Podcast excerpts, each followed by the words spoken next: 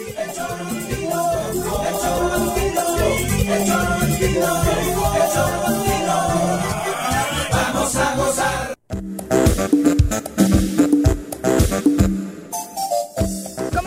queridos amigos del Tesoro Matutino? Es la una de la tarde y nos da muchísimo gusto saludarlos a través de www.eltesoromatutino.com, Radio Desafío MX, Facebook, YouTube, obviamente las plataformas para escuchar eh, radio que usted ya conoce, diferentes aplicaciones en donde lo único que tiene que hacer es ponerle el Tesoro Matutino en su buscador y ahí nos va a poder sintonizar. Pero si quiere vernos y comentar en vivo y en directo, pues la recomendación es que se vaya a Facebook para tener una participación eh, activa. Señora Rece, ¿cómo le va? Muy buenas tardes. ¿Qué pasó, señorita Arias? ¿Cómo estás? ¿Activa quieres? Activa. Una... Te quiero activo, todo el programa, cabrón. Juan José, a ver si aguantas las dos horas. Sí, yo sí, ¿Sí? cabrón. Buah.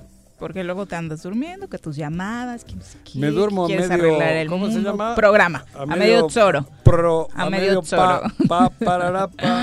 Una con cinco, saludamos Estos sí son chingaderas. a quien hoy nos acompaña en No, comentarios. no, no, no, Estrenamos hoy panelista. No, no, Eh. Usted ya lo conoce, ha participado con nosotros en diferentes ocasiones, sobre todo en debates eh, de jóvenes políticos. Nos da mucho gusto recibir a Juan Carlos Cruz. Puta. Sí, te presentamos como panista, ¿no? no, no, joder, cabrón, problema, no, no vas a Es que presentar Juanqui como- ya te está poniendo desde que te vio en cabina algunos adjetivos que no me parecen Sí. del todo Juan, agradables. Ju- Juan Carlos Cruz, panista y némesis de Juan José Arreza. Juan Carlos Cruz. Yo creí que eras eh, el apellido, ¿cómo le dije hace rato? Fifi. No, el apellido. A ti no te gusta que te Terraza, luego.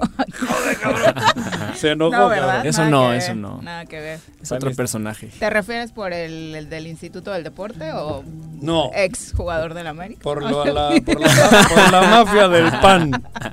El, La- el te panadero. faltó la mafia del poder, mira, lo tienes en la punta de la lengua. Bueno, es la una- Bienvenido, güey. Bienvenido, Juan Gracias Carlos, aquí para platicar Dale de duro, diferentes temas. duro. Bueno, ayer le comentábamos que eh, a raíz de la publicación del diario Reforma empezó a especularse sobre una nueva investigación de la univers- un, eh, de la UIF al primer círculo del gobernador del estado, Cuauhtémoc Blanco Bravo, y ayer por la noche en un comunicado oficial el gobernador señaló que sí, que su gobierno colabora con la eh, Unidad de Investigación Financiera y la Fiscalía General de la República. Dijo que en un estado de derecho la presunción de inocencia es un derecho fundamental, por lo cual pide que durante toda esta etapa que se estén realizando las investigaciones se respete esta presunción de inocencia y señala en uno de los apartados que su responsabilidad como gobernador es otorgar las facilidades a las autoridades competentes para realizar su trabajo, que está en la mejor disposición de colaborar con el objetivo de esclarecer los hechos que son investigados. Señala que en el periodo que manejó la investigación periodística y que en efecto está realizando la UIF,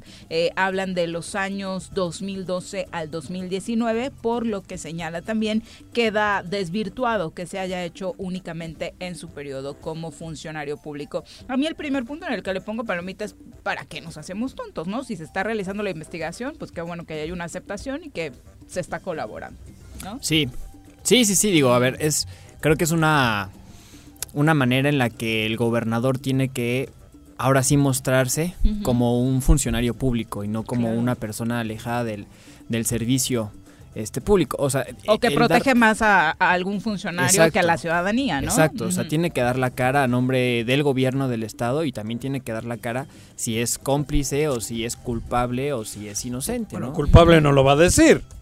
Para eso están los, Para eso está la la justicia. justicia, las Sí. investigaciones. Pero bueno, lo que sí es un hecho es que habiendo una investigación y, a- y siendo tan pública ya, porque el pedo ya no es que a lo mejor lo dijo en una mañanera o tal. Ayer el, uno de los periódicos de mayor El reforma, sí, tirada del país, diríamos, ¿no? Pues eh, ve- venía en portada. es correcto. Entonces, no es simplemente decir, aquí estamos y la, la, la- la inocencia, no sé qué madre. ¿no? Presunción de La inocencia. presunción, bueno, pero mientras son peras y son manzanas, al pueblo le tienes que dar tranquilidad. Y yo creo que lo mejor que se podría hacer es quitar a las figuras que están cobrando. A él no lo inculpa, no, no está en el no, pedo no está el primo, el hermano y el Sanz, ¿no? Yo creo que una medida, creo que de, de- de calidad de calidad ahora sería apartar a la gente que está señalada. Yo no digo que sean culpables, porque también eso es relativo, ¿no? Y por supuesto que todos somos inocentes mientras no se demuestre lo contrario. Pero si estás en Al una parecer va a adoptar este tema de Ajá. la presunción de inocencia porque en uno de los párrafos finales dice, una vez que la UIF y la Fiscalía resuelvan los casos, adoptaré medidas oportunas Hombre, en atención a dichas resoluciones, lo cual indica que nadie va a ser removido Sí, de su no, cargo joder. hasta que haya una... Pero, pero, joder, cabrón, es que estaría buena. Si la, si la UIF o esta madre le agarra a uno y lo mete al bote, ¿y qué dice que va a tomar qué? Medidas. Joder, medida, pues cabrón, para entonces no hace falta que las tome. Medidas oportunas. El- pero, pero bueno, si hay una investigación tan pública y tan notoria, yo creo que lo correcto para Morelos es que esa gente esté apartada. Yo no digo otra cosa, que esté apartada. Y ese escrito, eso lo hizo Pablo Ojeda, porque tiene calidad. Lo que la- el comunicado que sacó. Van mejorando. ¿Eh? Van mejorando. No, no, es de, Pablo Ojeda, cabrón, eso no me queda la más mínima duda. Porque Pablo Ojeda, eh, vamos, conocer, conoce y tiene un profesionalismo bárbaro en su materia, y eso es jurídico, lo- es un comunicado. Te repito, a mí primero que manden el comunicado me parece oportuno. En medio de todo Pero tarde. el humo que hay en Morelos, tener esta piedrita de si lo están investigando o no lo están investigando, pues la verdad es que es algo que No, no, pero- necesitamos perder el tiempo en eso, ¿no? Hoy Ya. tenemos la claridad de que en efecto pues está realizando una investigación de este tipo, Claro. más amplia. Si, si tienes un equipo de fútbol y dicen dio positivo Pepe, Pepe no juega el siguiente partido, aunque todavía no lo hayan sancionado, porque saben que tiene ya que ya tiene un problema Claro. o que le están investigando por, por dopaje. No compite ese día. Sí, o sea, incluso Corres que- el riesgo de perder el partido. For- Claro, for- por forma- eso está- están perdiendo el partido. y forma parte yo creo que de reglas no escritas Claro. que tendría que, que tendría que tomar en este caso el gobernador, ¿no? Al separar de sus cargos a las personas que son señaladas, pues también te deslindas tú de una corresponsabilidad o, o- o de una presunción este de, encubri- de encubrimiento, ¿no? O sea, parece que estás eh, ayudando o, o- o estás Protegiendo. protegiendo, a unas personas que están siendo señaladas, ¿no? Entonces sí creo que la responsabilidad del gobernador en este momento es ponerse del lado de la justicia y este apartar de sus cargos eh, a estas personas y pues mientras eh, está el proceso, ¿no? Ya posteriormente pues podrá decir, ¿sabes qué? Este son inocentes y pues entonces pueden regresar, no sé, ¿no? Este El punto, por supuesto, es que él mismo lo dijo, ¿no? Cuando salió aquel asunto de Sanz, que fue el primer gran escándalo, en su primera declaración él dijo que si se llegara a demostrar que estaba siendo investigado, iba a ser separado de su cargo, cosa que nunca sucedió. Y que no dijo por lo que dicen en este comunicado, no va a suceder con ninguno de los otros involucrados, ¿no? Pero, joder, es que somos, ahora le ves, bueno, hasta el payaso, ¿Cuál payaso? broso. Ah. Digo, no, joder, el payaso broso. Es que somos no tan Dije, nacionales. También hay payasos ya A en mí- el gabinete, no es lo único Pero yo que- creo que además hoy ya no es cuestión de venganzas ni nada. Yo creo que Cuauhtémoc Blanco tiene una gran oportunidad pues de, de- de empezar a, a- a eso, a, a demostrar otras cosas. Porque si a nivel local es el último en todas las encuestas, a nivel nacional estos golpes les- le van a dejar totalmente groggy, le van a dejar noqueado. Noqueado como, como ser humano, cuidado. Porque hablar de que es mal gobernador, bueno, te quedas en el ámbito político, tal. Pero hablar de corrupción y hablar de estos madrazos que le están pegando, cabrón, digo, a mí no me gustaría salir en portada en reforma. Pero no me gustaría salir ni en reforma ni en ningún periódico diciendo que tienes implicaciones con la delincuencia, porque eso es ser delincuentes. Claro, Eh, ay, cabrón. claro. Y ahora creo que Cuauhtémoc, por el bien suyo personal y el bien nuestro de Morelos, tiene que intentar algo, dar un rumbo, darle un, Diferente. un- un golpe de timón, cabrón. Y no es hacerle daño a nadie. Se tienen que apartar y sería mediáticamente pues, pues un, un- un punto de partida, un, un antes y un después, cabrón. Sí, y, y tiene que, y tiene que verse que hay autoridad en este estado. O sea, tiene que ver que hay autoridad, que hay una persona que está del lado de la justicia. O sea, tiene que ver una, una figura de autoridad Ajá. que la gente, los morelenses, puedan reconocer pues, que tenemos gobernador, ¿no? Porque en estos casos que es- están implicados eh, corrupción, ¿no? Sí, creo porque que es una lo cosa más es- grave No que es cualquier puede- cosa y son cifras que Jota. qué barbaridad, ¿no? Tanto las que se manejaron en el caso Primavera como las que se vislumbran Pues- en el reportaje de ayer. Pues unas cuentas de 800 millones y ahora aparece otra de 600, ¿no? Redondeando. Exacto. Joder, pero son millones. puta, no son... Sí, no es cualquier cosa. Y para la situación que estamos atravesando, Claro. pues bien caería esa lanita para Y aportarla. argumentan que es del en la bolsa 2012 de la al contingencia. 2019. Ujú. Pero cabrón, de, de- de tres años, cuatro años es funcionario, es eh, alcalde Sí, y desde gobernador. 2015. Por eso, entonces, joder, justificar diciendo que son cuentas del 2012, pero los gruesos, los montos grandes están apareciendo en los últimos años. Porque las cuentas tienen que ser verdad, porque estaría cabrón que la, la UCI, ¿o quién es esta madre? La UIF. la UIF esté dando unas cuentas que no sean reales. Yo no sé si hay dinero fraudulento o no, pero las cuentas están y los montos son altísimos. Yo no creo que nadie, cabrón, tú en el pan, ¿cuánto te puedes chingar al mes? No, en el pan no, no pasa eso. Además nosotros... No, además me estás culpando de algo que pues, No. ni siquiera pertenezco al comité del pan. ni Digo, Está siquiera- bebé, Juan Carlos, Ay, ni, los- ni había los- nacido los cuando terrazas, pasaban esas cosas. creo que van bien Los en terrazas, popa. no sé, los terrazas... Digo, que van bien. que hagan su trabajo en el comité, pero yo de esas Ah. cosas sí no tengo conocimiento. Y si alguien tiene conocimiento, pues que los denuncie, que se les investigue, igual que al gobernador. eso quise decir. ¿no? Y Ah, estaríamos, como, a- como estaríamos Borolas, pidiendo lo mismo. como a tu ex. ¿Por qué pones apodos, Juan José? Sí, es de muy mal gusto. Es de muy o mal sea, gusto. si aquí Entonces, alguien se refiriera. A- a- a- De no, esa no le forma. dicen cabecita de algodón, ¿o qué le- ¿por qué le dicen así? Está bonito cabecita de algodón. ¿Y el Borolas qué tiene de malo? ¿Quién es el Borolas? Pues No sé. un cómico, ¿no? Creo que fue un cómico, ¿no? Sí, Como de los fue un 70 cómico, sí, El de los Borolas, ¿no? 80 80. Y, sí. y a- y Felipe Calderón le dicen Borolas, ¿por qué? 80s. Pues ¿A porque quién? era borrachito, creo, Ah, el por, Borolas. por pedoti- ah, pues mira, le podía haber dicho ¿Tú lo, viste, ¿Tú lo viste tomar? ¿Tú tomaste con él? O... No, no, Ah, yo, es que yo, estás yo difamando escojo. a la gente. No, pero yo para qué, para tomar yo escojo con quién, güey. No creas que porque yo ¿No sea borracho voy a sentarme con cualquiera de mi car de no. ¿Tú lo viste? No, yo no ¿O lo he visto, güey. Oh, no. entonces, ¿por qué dices que era pero borracho? no, yo no. He dicho que dicen, yo no. Ah, Te- hay una, Ah, como el hay una la- leyenda, la- la UFI, ¿o hay cómo una leyenda urbana por ¿Cómo ahí. se llama? La UCI. ¿o qué? La eres- UIF. tú La eres- UIF.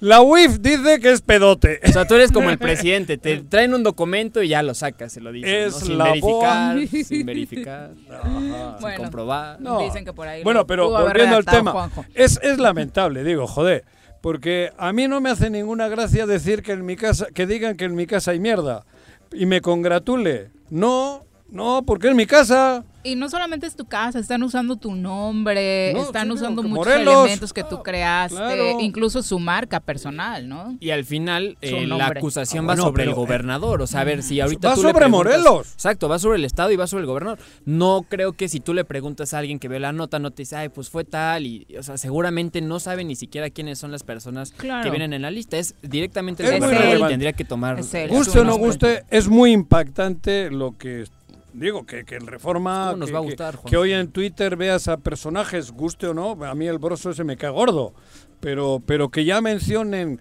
como un punto Yo sucio creo que a ningún feo, morelense nos gusta, porque No. más allá de que podamos Pero- coincidir pero o no con Cuauhtémoc- Blanco, es el gobierno que hoy nos representa. Y cualquier estado. nota negativa que salga sobre nuestra entidad, sea en este o en el anterior sexenio A o en el antepasado, no era lindo decir de, oye, ¿qué onda con tu gobernador? ¿No? Que son los mensajes que suelen llegar. En el, en el año del temblor, ¿cuál, ¿qué año fue? El quinto de Graco, ¿no? 17, 2017. sí.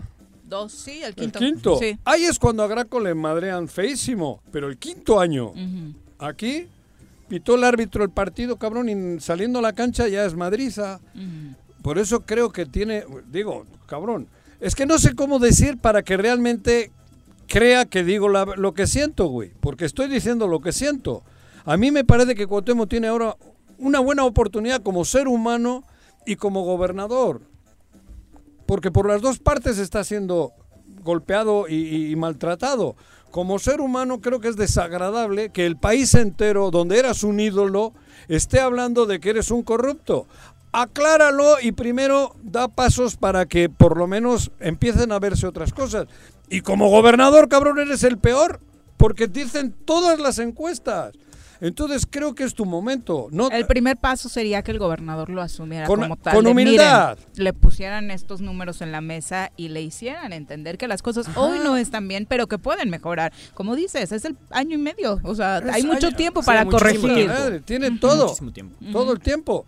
Y, que, que- nadie le esté engañando con elecciones, porque también a- estoy seguro que en su entorno le traen ahí dorando la píldora que en el 21, que en el, en el 21 seguramente, va- como sigan así, no van a tener la opción ni de salir a votar ellos, porque los van a escupir en la cola, el- en la cola de la urna, cabrón. Pues a lo mejor ese es el problema, ¿no? Que en quienes están a su lado, pues le cuentan una historia diferente, eso- le dicen que cada encuesta que va saliendo día con día es que nos pagada. escuche. Es por eso que él tiene que tomar un golpe de autoridad. O sea, se tiene que ver que existe un gobernador que no está realmente tomando, que está tomando decisiones propias, que está tomando decisiones por el bien del Estado, por el bien de su imagen, por el bien de las arcas del Estado. ¿Y qué tienes que hacer para eso? Escuchar a otras voces. Así es. Escucha la voz del pueblo.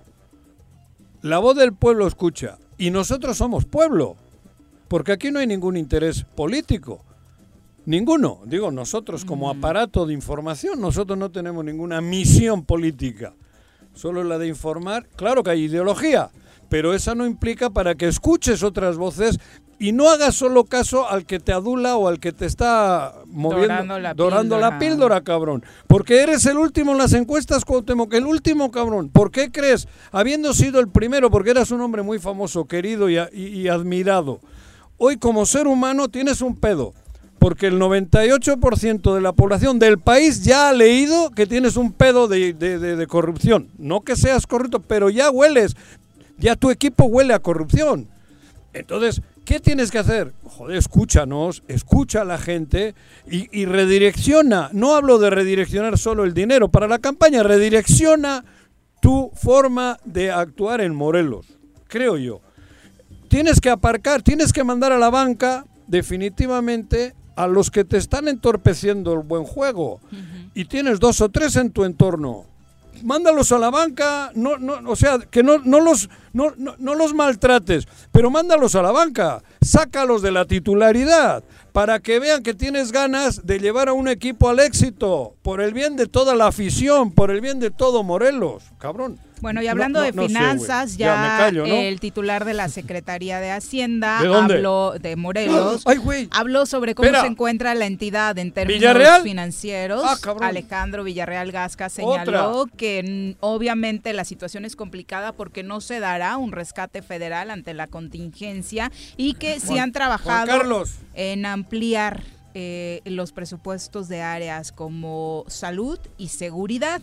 Eh, dichos recursos se han estado reetiquetando como parte de los presupuestos de las mismas dependencias y dijo que están analizando el gasto operativo que se ha disminuido debido a que el trabajo desde casa ha permitido este ahorro. La mala noticia, eh, según señaló, es que por la pandemia la recaudación de impuestos en Morelos se redujo en un 30%. Escuchemos parte de lo que señalaba. Las complicaciones en función de, de los ingresos este, correspondientes en alrededor de un 30% en este momento. ¿De retraso? Pues, pues, lo consideramos así. ¿Y cuántos millones son ese 30%? Estamos hablando eh, cerca de, son cerca de 400 millones de pesos. ¿Y eso cómo va a impactar obviamente en el segundo semestre de este año? Que debe tener un impacto obviamente este retraso. Pues bueno, ahorita la, la- el funcionamiento, eh, yo decía, aunque sea un poquito complicado, entiendo que la dependencia mayor viene de lo que es la participación federal. Típico. Es complicado. Típico. A ver, ¿alguien me puede tra- hacer una traducción? En Google ya hay unos aparatos, ¿no? Es complicado. Es complicado, cabrón. A ver, jódete y baila. Es, es una frase para resumir cuando no tienes ni idea de lo que está pasando, ¿no? Eh, No, mejor es O sea- decir ni puta idea que decir es complicado, es más natural.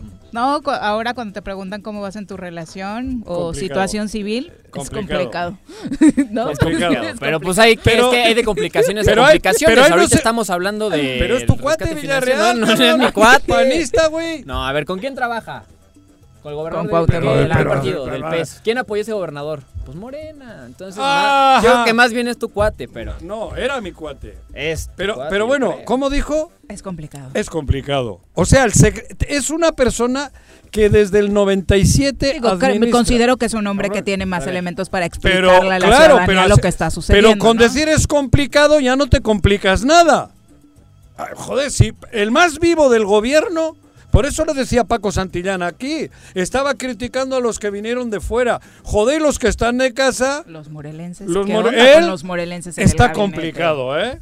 ¿Tú, Juan Carlos? No, yo creo que, a ver, no me jodas, yo creo que también es un este problema, es un problema, ¿Qué? evidentemente tenemos un problema muy grande, una crisis que está desembocando en muchísimas cosas, desempleo, como bien dice, no hay recaudación, ¿no? Y sin embargo, hoy el gobierno, eh, el gobierno del estado ni tampoco el gobierno federal, aunque se ofenda a mi amigo Juan José, ¿Qué? está dando un rescate financiero, no está, no está viendo apoyos directos a las personas, una, para acabar con la pandemia en el, en el sentido de que no tengan que salir de su casa, no tengan que arriesgarse, como un ingreso básico universal. ¿De quién habla?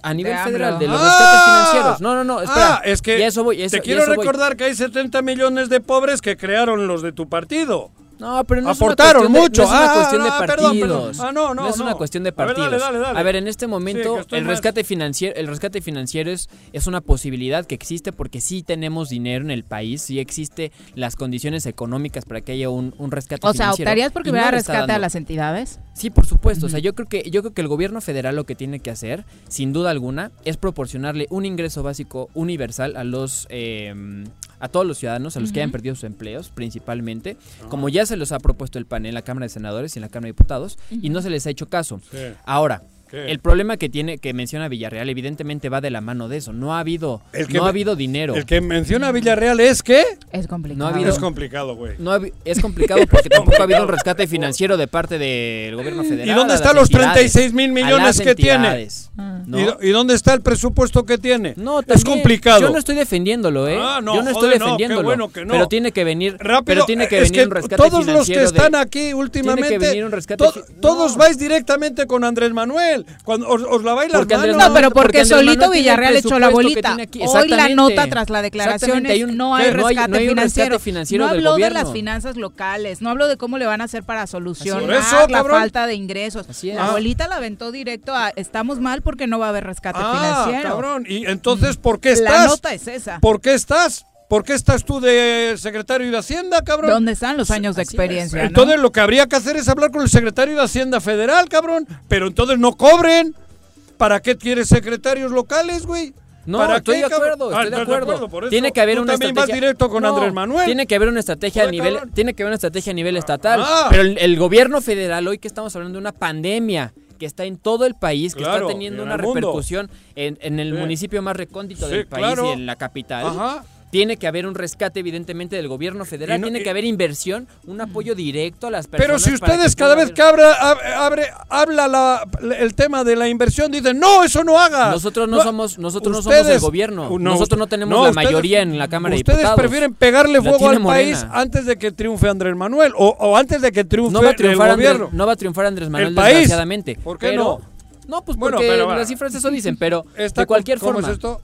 ¿Está qué? Complicado. Está complicado, dice Villarreal. El ilustre Villarreal, el iluminado Villarreal, el secretario de Hacienda de Morelos ha dicho que está complicado. No nos habíamos dado cuenta, ¿eh? la verdad a mí sí me ilustró Sí, muchísimo. puta. Por eso, está complicado. O sea, el que nueve, que nueve. Que- Hablando de las finanzas del cuando- país, hoy el presidente Andrés Manuel López Obrador ver, fue muy va. optimista respecto a cómo pintará el futuro en México y puso unos ejemplos como para ti, ¿Qué? Juanji, para que entiendas cómo va a ir la Ah. cur- curva económica. Bueno, ni tan curva. Escuchemos. Algunos eh, analistas hablan de que va a ser como una L, que caímos y que vamos a estar en el fondo durante algún tiempo. Mi pronóstico es que va a ser una V.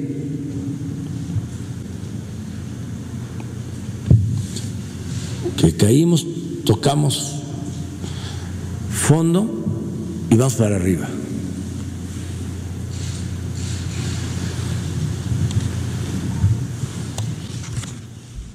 Oye, ¿Quedó yo, claro? Yo no sé qué análisis está, Está- más completo, ¿cómo si el de Villarreal? De está complicado o estamos hasta el ¿Tú le has- fondo le has y nos entendido? y- Yo sí, güey. Me gustan las finanzas Ah, con tú- estos dos profes.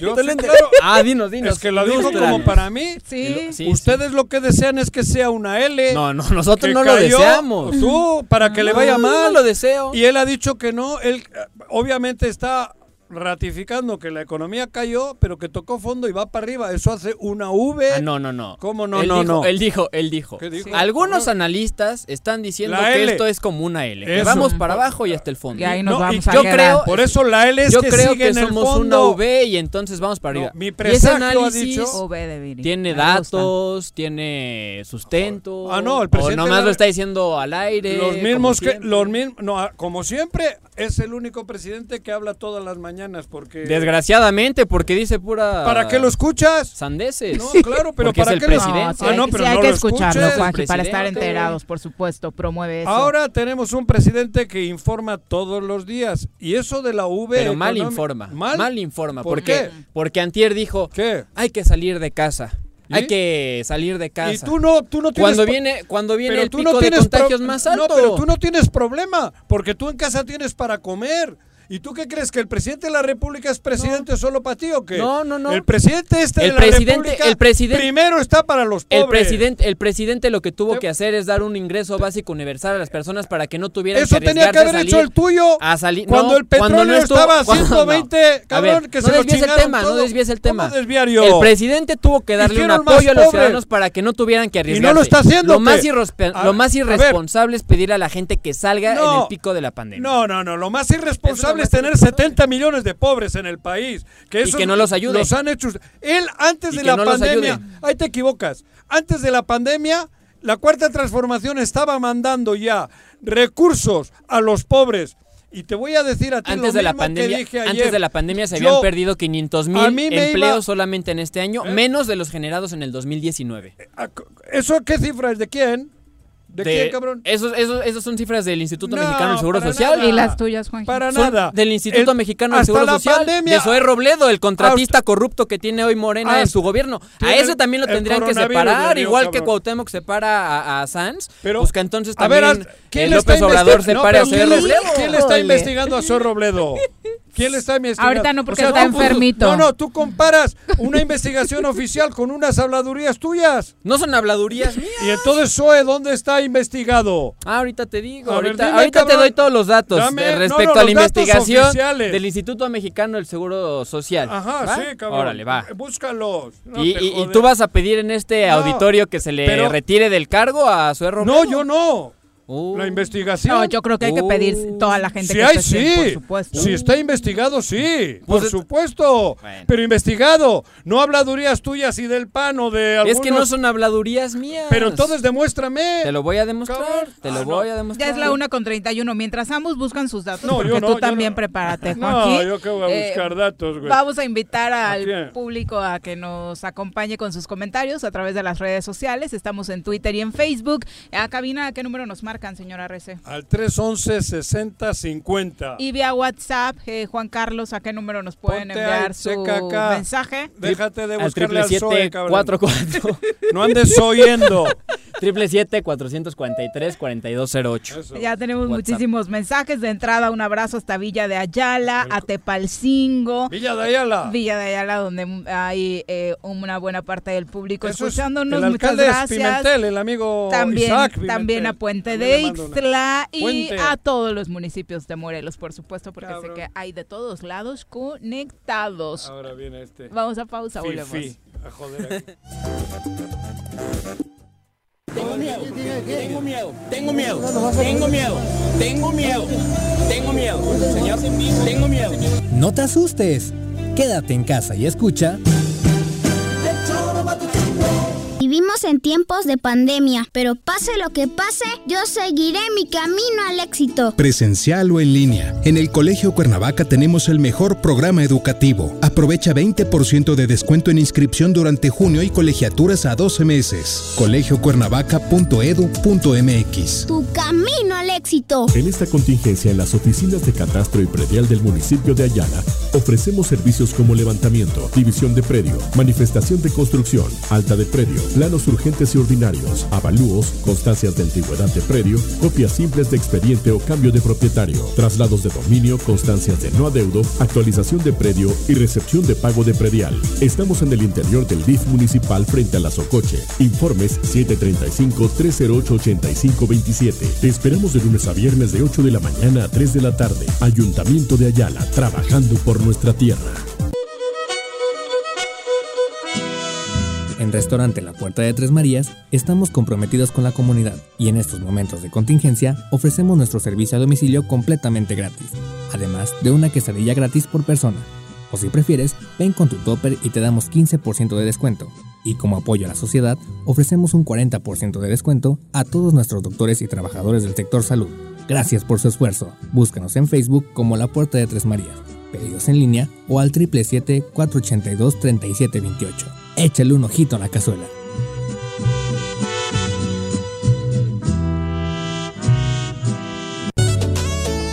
¿Necesitas realizar algún trámite o pagar un servicio en Emiliano Zapata? Te informamos que en esta contingencia, áreas como registro civil, predial y catastro, tesorería y agua potable funcionan con todas las medidas de seguridad de lunes a viernes de 8 de la mañana a 2 de la tarde. O si tienes alguna duda, puedes llamar al 101 1160 para ser atendido. Emiliano Zapata, un gobierno certificado por la gente. Administración 2019-2021.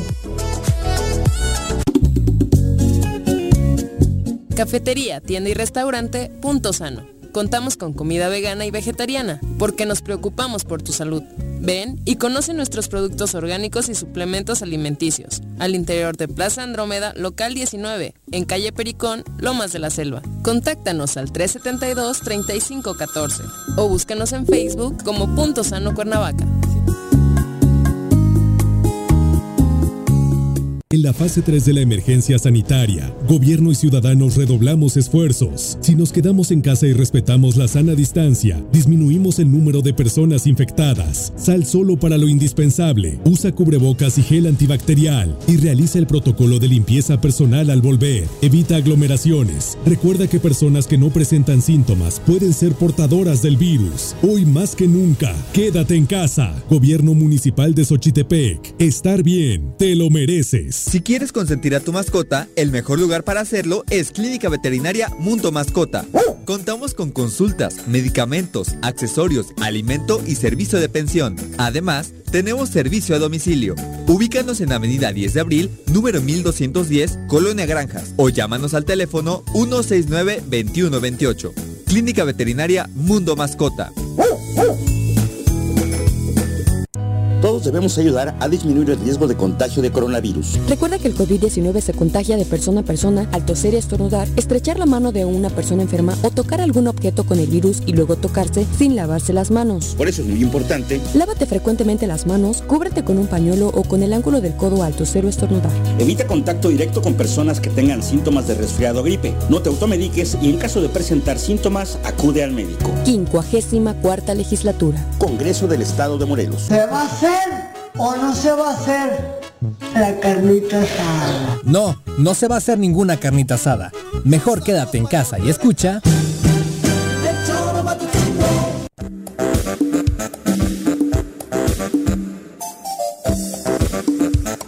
Con 37 de la tarde, gracias por continuar con nosotros. Vamos a entrevista, ya nos acompaña a través de la línea telefónica el presidente municipal de Jojutla, ¡Hombre! Juan Ángel Flores Bustamante, a quien saludamos con Ah. muchísimo gusto. Alcalde, ¿cómo te va? Buenas tardes. Bien, ya no me va a querer Juanjo, ¿no? Ay, ay, ay. Pues ay, yo ay. te tengo a ver si se atreve hoy a repetir a algunas cosas que dijo ayer, alcalde. ¿Me permites? Sí, pues ya sé. Ah, ya ah, sé, ya ya te sé. chismorrearon, cabrón. Se pone rojo, ¿eh? Se pone rojo. No, ya sabía que te iban a chismorrear. Hay mucho haze por ahí, cabrón. Pero No, si no, lo dijiste al aire, no me necesitan chismorrearon, chismorrearle. No me chismorrearon, pero lo imagino. ¡Ay, ¿no? güey! Eso es peor.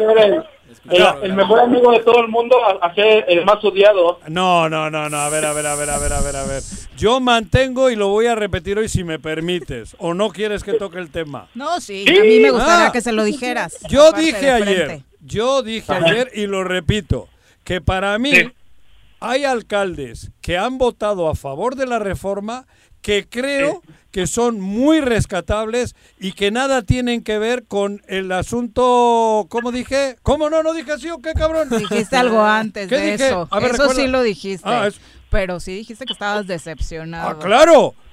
Y, y se lo- y lo digo. Sí, yo- yo- yo estoy, estoy decepcionado yo, porque a mí me parece que era un momento de mantener juntos por, por, el, por, por el bien común de Morelos, digo.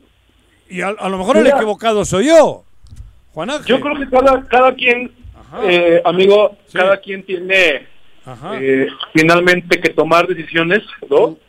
Eh, Claro. Yo podría decir que a lo mejor para mí, no para mí como persona, porque evidentemente eh, estaba de acuerdo en algunas cosas, en otras muchas no, Ándale. pero tengo que ver el bienestar finalmente de lo que yo represento, que en este caso es el pueblo de Jojutla, Claro. y que a diferencia de muchos otros municipios, Jojutla viene de pasar un desastre terrible, ¿no? Con el terremoto del 19 de septiembre, donde perdimos 200, 2.900 casas que se cayeron, ¿no? En donde estamos sufriendo ahorita el, el colapso de calles eh, todos los días, ¿no? Por los drenajes que, que se derrumbaron y que, que no podemos avanzar y con los pocos recursos hemos hecho mucha obra, pero que no es suficiente y que evidentemente ahorita con la pandemia, con esta situación de desastre mundial y que evidentemente nos pega todavía a nosotros el doble porque todavía no nos reponemos del terremoto y luego nos cae esto, Sí. pues es una situación mil, muy, pero muy complicada como para estar ahorita en una situación de confrontación por parte del gobierno municipal de Huejutla,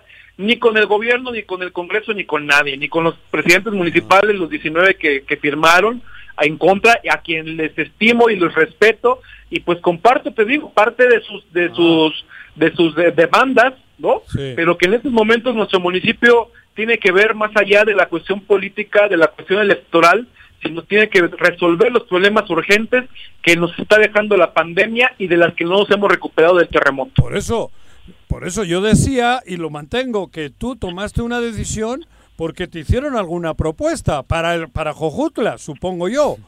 Y, y- Mm. Más allá de la propuesta, amigo, no hubo, Ah. no hubo una propuesta como tal. Y yo te lo Ah. digo y lo Ah, que no, no, Ah, es que era una de las cosas que se insinuaba, que quienes votaron a favor es es porque válido, van a recibir porque- van a recibir obras, Ajá. van a recibir Sí, beneficios claro. económicos para, para el municipio. municipio.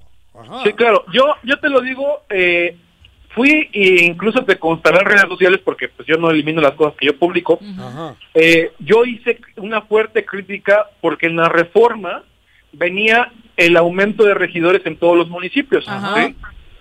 Entonces, eso representa a cada municipio un costo económico terrible, ¿sí? Aparte de los problemas políticos que evidentemente esto ocasiona, porque muchos de los regidores pues pierden pues la brújula, ¿no? No es mi caso porque yo me llevo excelentemente bien con los cinco regidores y con la síndico, pero he vivido la experiencia porque fui presidente estatal de un partido, porque he sido diputado, porque Claro. conozco exactamente la vida política y he sabido cómo se sufre por parte de los cabildos con los regidores. Claro. Entonces, evidentemente, a mí me representaba, por ejemplo, tres millones de pesos más entre gastos, salarios, Ajá. operación, o sea, los empleados, todo eso. Ajá. Y entonces yo alcé la voz y lo hice público, ¿no? Lo hice en redes sociales, se viralizó haciendo mi oposición. En ese momento, al, al día siguiente que yo hago esta, esta cuestión, a mí me hablan los diputados, empezando por el diputado Alfonso, la diputada Keila, la diputada Tania, entre otros, Alejandra Flores, para decirme, va- estamos de acuerdo contigo, no vamos con la propuesta de incrementar regidores, ¿sí? Y entonces, en ese esquema, pues bueno, finalmente para mí ya era, un, ya era un logro. Y si yo conozco es algo, son los movimientos sociales y son las luchas. Y yo sé que en las negociaciones se tiene que dar un pico y en ese pico o negocias o pierdes toda la posibilidad. Entonces yo no sabía cómo iban a reaccionar los demás alcaldes. Lo que sí sabía es que yo me oponía porque a mí en el municipio de Jujutla y en todos los municipios iba a causar un perjuicio económico el hecho de incrementar regidores. Por lo tanto, en ese momento yo dije, bueno, si no va eso, cuenten con mi voto, ¿no? Y yo tengo palabra, ¿sí? Que los diputados, y te quiero decir, amigo, este, con mucha franqueza, y esto es una cuestión de hipocresía de muchos políticos que hoy no es tu caso porque tú no eres político, No, tú eres no, comunicador, no, no. En ¿no? ese- en Por eso digo, lo aclaro, lo aclaro, Ajá. pero hay muchos políticos que dicen que se dan tantos de go- golpes de santo y bla, bla, bla, ¿no? Cuando, a ver, o sea, digo, cuando fue la reforma de Graco, estuvieron de acuerdo, cuando fue la reforma de Adame, estuvieron de acuerdo, hoy la reforma del gobernador, ok, que beneficia o, o no a un gobierno, A un pues, partido, evidentemente a un partido es decía. parte de, pero a ver, a lo que voy yo, es a que finalmente da lo mismo 20 que 24 que 30, ¿eh? Porque si los diputados son buenos, así sean 30, pueden salir buenas cosas. Pero si los diputados son malos, así sean 10, pueden acabar con todo un Estado, ¿no? Claro. Entonces, al final, yo, y vuelvo a insistir, no fue una cuestión de, de, de estarnos metiendo en este rollo de si debatimos, si no debatimos.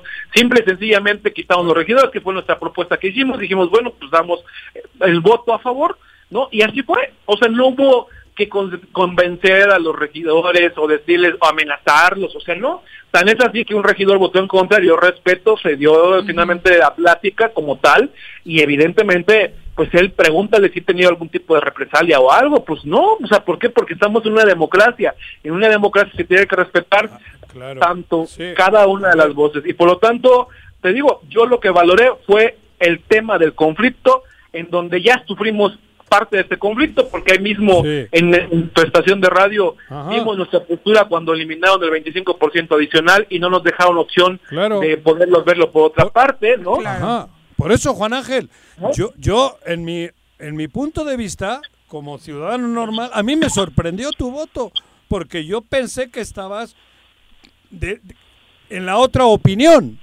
Simplemente me sorprendió, pero en ningún Claro. en y me sigue sorprendiendo, porque yo pensé, como algunos otros amigos que, que conozco de alcaldes, me sorprendió. Simplemente eso me sorprendió. Porque yo creí, tenía, yo tenía en mi mente que, que erais un grupo compacto de veintitantos y, que teníais el mismo fin, que, que probable, y por eso dije ayer, a mí me parece que el fin no ha cambiado, aunque en esta ocasión hayan votado distinto y haya ganado quien ha ganado, la, la opción que ganó, cabrón. Creo que hay que pensar en Morelos y mirar en Morelos y cada uno desde su municipio, pensando en el pueblo. Claro, exactamente, amigo. Entonces, por eso fue la postura que nosotros manejamos, ¿no? Yo yo entiendo, y te digo, he recibido una de críticas como nunca había recibido, o, o sea, en nada, ¿no? O sea, de- de- desde hace muchos años, ¿no? Entonces, al final, es parte es parte de, de la cuestión política, yo estoy consciente, no me arrepiento, porque al final Claro. yo no lo estoy haciendo en un sentido de, ah, ojalá que el gobernador, y lo digo abiertamente, y se lo dije yo, ¿no? O sea, a, a las personas que, que platicaron conmigo para ver si sí iba en serio o no, Claro. yo les dije, digo, mira, el maltrato no es un tema de revancha, pero es un tema de falta de operación política, es una falta de atención a los alcaldes Claro. y que yo espero que a partir de, de este momento se retome por el bien del Estado. Y se lo dije a los demás al- compañeros alcaldes, ¿eh? O sea, no es algo que ya había ocultado. Desde el miércoles de la semana pasada que hubo una sesión del IDEFON en donde platiqué con los demás alcaldes, en donde, en donde cada quien manejó sus posturas, yo les dije, ¿sí? Que íbamos a ir a favor de esta reforma por las por lo que ya acabo de comentar, pero además porque el gobernador le faltan cinco años para que se vaya, cuatro, cuatro años y medio. Entonces al final yo no voy a confrontar al municipio en un tema en donde ocupamos del apoyo y del respaldo, aunque no se haya dado hasta ahorita por parte del gobierno. Entonces, por supuesto que vamos en esa postura de respaldar. Pero hay figuras que no... Juan Ángel, pero hablando un poquito más amplio, hay figuras que no son el gobierno. Hay intereses partidistas. Hace rato mencionabas, alcalde, y creo que me da mucho gusto escucharlo por fin de un alcalde que la negociación o, esta parte de presentarte la propuesta sí fue. Mencionaste a varios diputados, a varias legisladoras. Qué bueno que fueron ellas las que se acercaron, porque con otros alcaldes fue, por ejemplo, Hugo Eric Flores, quien estuvo buscando el acercamiento, que me sorprende mucho que el superdelegado haya estado negociando una reforma política. Mira, finalmente lo que vuelvo a insistir no es un tema de discusión en estos momentos. En entrada ya pasó. Claro, claro. Y es importante que estés hablando, ¿eh? Digo, yo te, agradezco mucho, ¿eh? Tengo que decir, ¿por qué? Porque al final, amigo, digo, la verdad es que ustedes son amigos, ¿no? Me escribieron cientos de bots que antes me defendían cuando ahora ya no, ya no me quieren. Es parte de... ¿Cómo, cómo? No, ¿Nosotros? Pero ustedes no son bots, ustedes son ah. reales. No, y ustedes por eso estoy dando una respuesta. Claro, ¿no? no joda. Sí, sí, Por eso, por eso estoy dando una respuesta, porque con ustedes es, totalmente diferente. Y te digo, no nos arrepentimos, estamos viendo el bienestar de Jujutla Sí hacen falta más diputados, te soy sincero, no, no hace falta más presupuesto porque el presupuesto, incluso el que tiene la actual legislatura, es superior al que teníamos nosotros y nosotros éramos 30, ¿no? Entonces, al final, sí es cierto que, falta acompañamiento con la gente, pero pues, pues te digo, creo que tiene que ver con la persona y es lo que la gente tiene que ver el próximo año. El ser humano. ¿A quién va a elegir? Porque hay buenos y malos en todos lados, ¿eh? De un partido u otro hay buenos, hay independientes buenos, hay independientes malos. O sea, digo, al final creo que aquí lo que se trata es de que la gente elija bien y que a los que nos elijan pues que respondamos a las necesidades que tiene la gente en cada uno de sus pueblos. Entonces, para los mal pensados, que quede claro que esto no fue un intercambio de favores, al menos no en el caso Jojutla. No, no, en el caso de Jojutla no, por supuesto que tengo solicitudes, tengo, eh, yo lo he dicho públicamente, ¿no? O sea, yo necesito obra, yo necesito atención, ¿no? ¿Por qué? Porque Jojutla es una ciudad que la está siguiendo, bueno, vaya, pero tal grado que pues ahorita vengo, hoy iniciamos obras con recursos propios, ¿no? Después de la pandemia dijimos, bueno, vamos a echarnos una calle y deberías de ver todos los mensajes que tengo de, oye, mi calle y, nosotros para cuándo y mi drenaje y eso, y tienen necesidad la gente. Pero, pues tenemos menos, ¿sabes cuánto nos dieron de presupuesto, amigo? Para que se dé una idea la gente. ¿Cuánto? nos dieron para obra pública 17 millones de pesos. Nos dieron menos que a Macusac con mucho respeto y mucho cariño para mis amigos de Macusat, pero es un, es un municipio más pequeño. Pero en el fondo lo, lo, lo, lo, lo, duro, Juan Ángel, no es que tengas un presupuesto para ahora, lo malo es que al que haya votado en contra le castiguen. O sea, porque Morelos somos todos, somos dos millones. no se valdría. Eso es lo... Eh, a ver, me explico. O sea, es, es injusto que por la decisión de un alcalde o de un cabildo a unos se les premie y a otros se les castigue cuando Morelos somos los dos millones. Sí, totalmente de acuerdo, amigo. por supuesto que yo no estoy de acuerdo y jamás estaré de acuerdo yo, te digo, son mis compañeros, son mis amigos.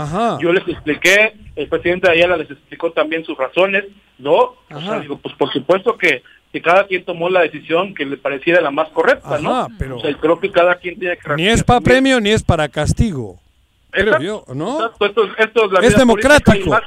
En, política esto es, esto como tú lo acabas de decir, es, algo que pues la, es una como una rueda de la fortuna, ¿no? Donde uno está abajo, pues está arriba, y pues por supuesto que no debe de ser eso, ¿no? Entonces yo espero que, que al final los recursos fluyan, ¿no? Pues por supuesto que yo voy a seguir peleando por lo que le pertenece o lo que deberían de apoyar al municipio de Jujutla, pero cada quien tendrá que ir viendo su gestión. Yo creo que eso de ahí depende del talento y de la, de la del propio relación política que tenga que hacer cada alcalde para que finalmente esto se pueda realizar. Estaba con nosotros Juan Carlos Cruz también. Alcalde, alcalde, buenas tardes. Hola Juan, ¿qué tal? Buenas tardes. ¿Qué tal? Es panista, ¿eh? Agárrate, cabrón. no hay problema, mi secretaria del ayuntamiento es panista y ha hecho un excelente trabajo. Hoy todo el mundo te está dando Hostia, y es buena amiga. Es, bien sabido que los panistas trabajan muy bien en el servicio público. Pero mi pregunta va por otro lado. Alcalde, preguntarte, ¿no consideras que esta era la oportunidad para que los alcaldes hicieran valer su alma constitucional y dieran un mensaje a la ciudadanía que estos no son momentos de legislar eh, temas políticos electorales debido a que estamos en una, en una pandemia, en una crisis. Eh, solo, preguntarte eso, porque creo que el mensaje ha sido, ese ha sido el mensaje de los ciudadanos hacia los eh, diputados primero y ahora hacia los alcaldes. Creo que vivimos en una democracia en donde cada quien tiene libertad ¿no? De hacer, proponer y definir su voto como lo decida. En este caso, como lo acabo de exponer, yo decidí eh, frente a los demás alcaldes, no fue algo oculto, no fue que les dijera, saben que no, sí voy, ¿no? Y a rato no voy, ¿no? O sea, ¿sí me entiendes? O sea, digo, yo lo, yo fui muy muy claro desde un principio. ¿Por qué? Porque lo que yo solicité, que fue la eliminación de los regidores, en el momento en que yo me enteré de la reforma, lo eliminaron.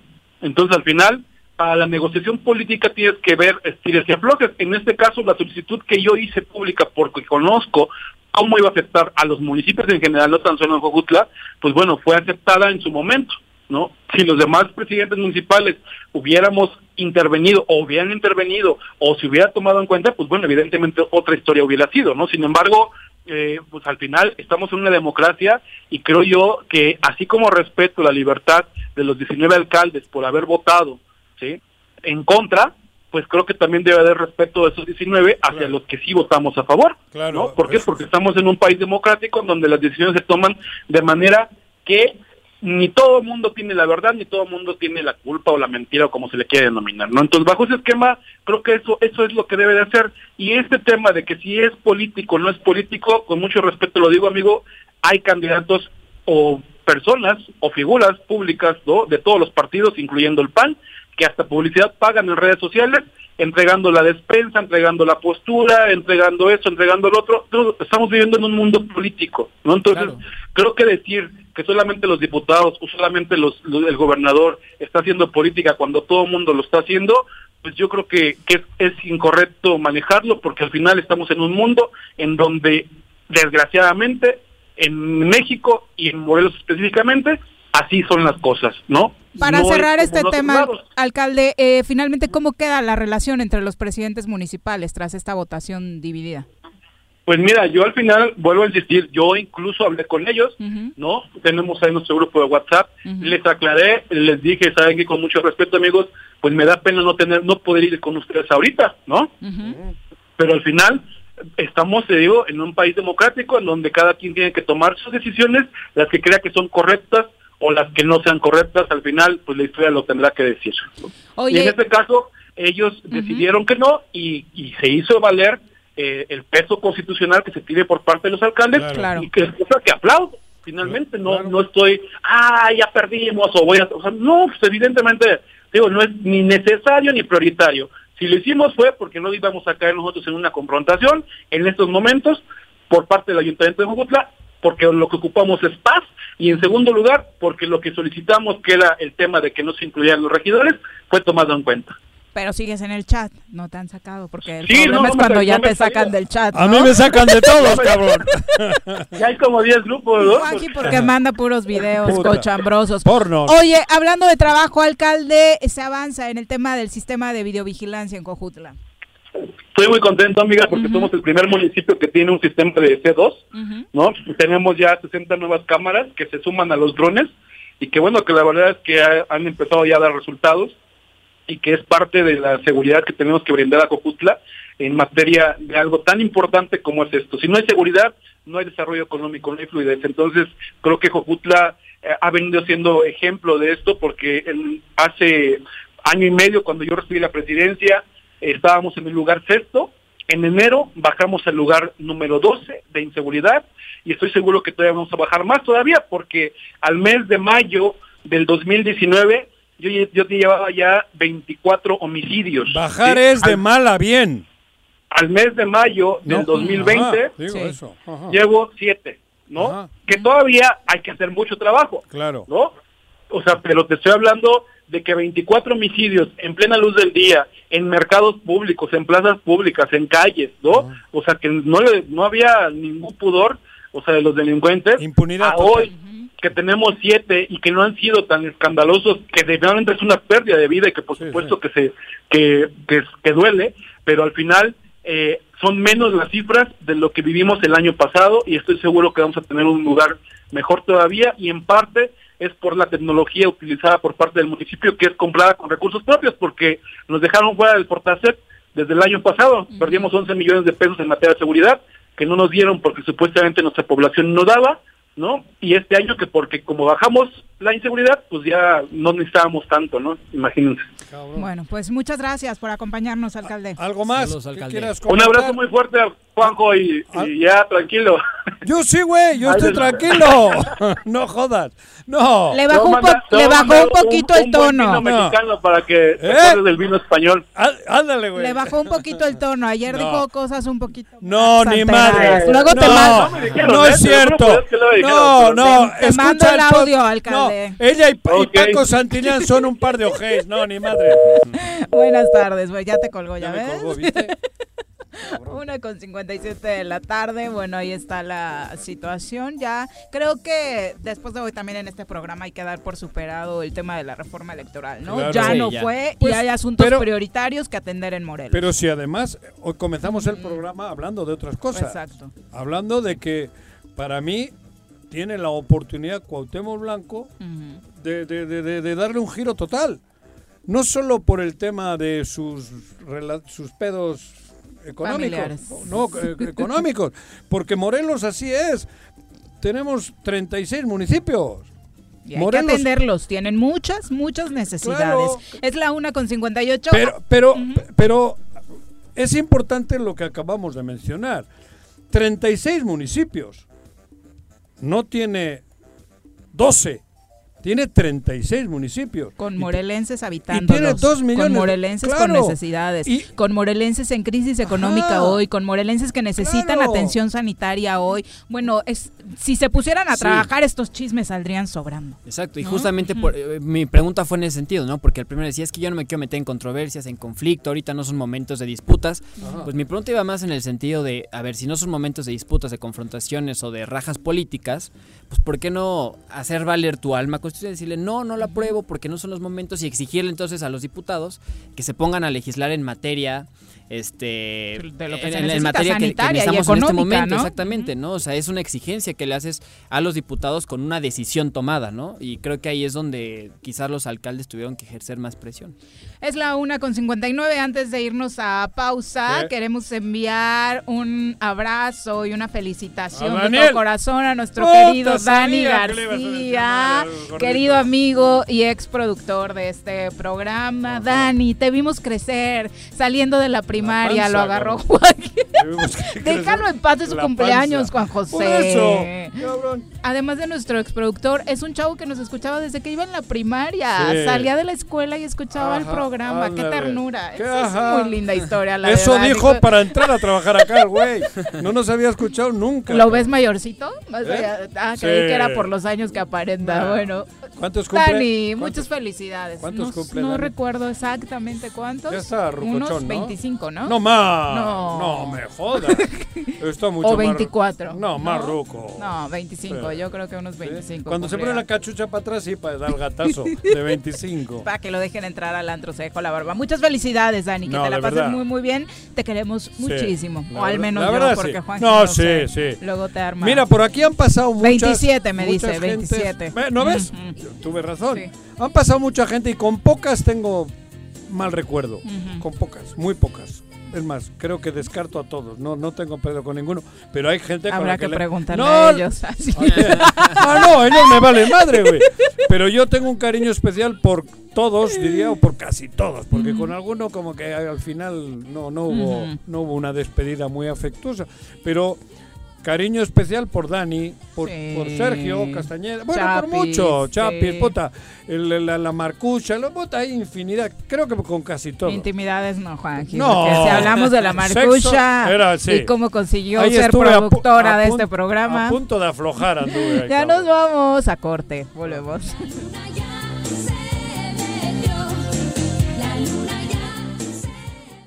Quédate en tu puta casa, quédate en tu puta casa,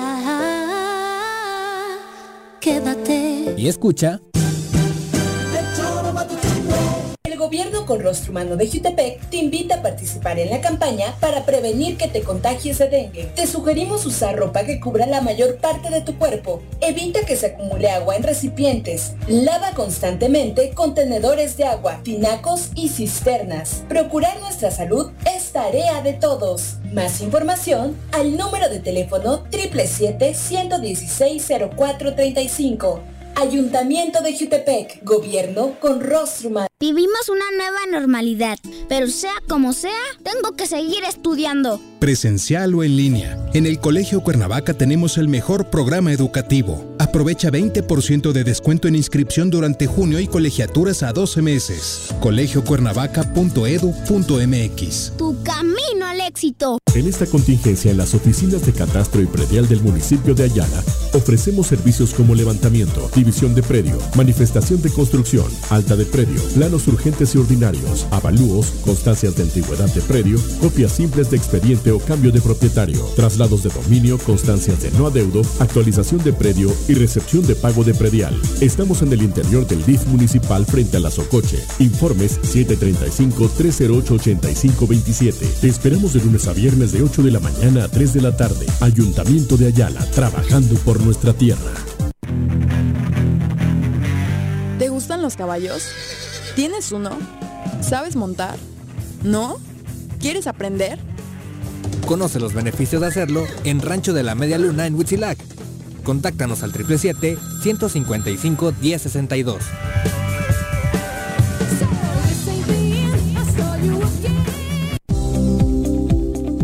En Yautepec se realizan obras y acciones en electrificaciones, pavimentaciones, colocación de luminarias, rehabilitación y construcción de pozos de agua, drenaje y conducciones de agua potable, pensando en mejorar la calidad de vida de los yautepequenses mediante un desarrollo urbano sustentable.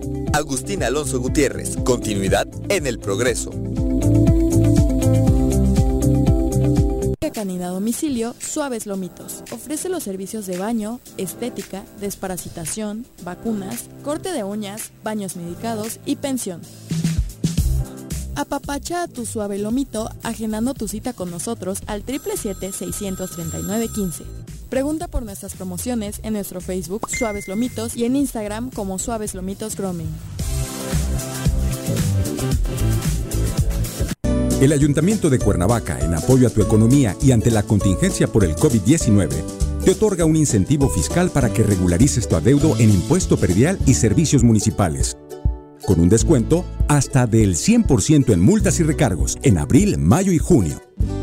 Realiza tu pago en línea en la página cuernavaca.gov.mx, en la sección de trámites o desde tu celular con la aplicación Cuernavaca Digital para sistema Android. Tú me cuidas, yo te cuido. Quédate en casa. Quédate en casa. Quédate en casa. Quédate en casa. Quédate, quédate, quédate. Y escucha.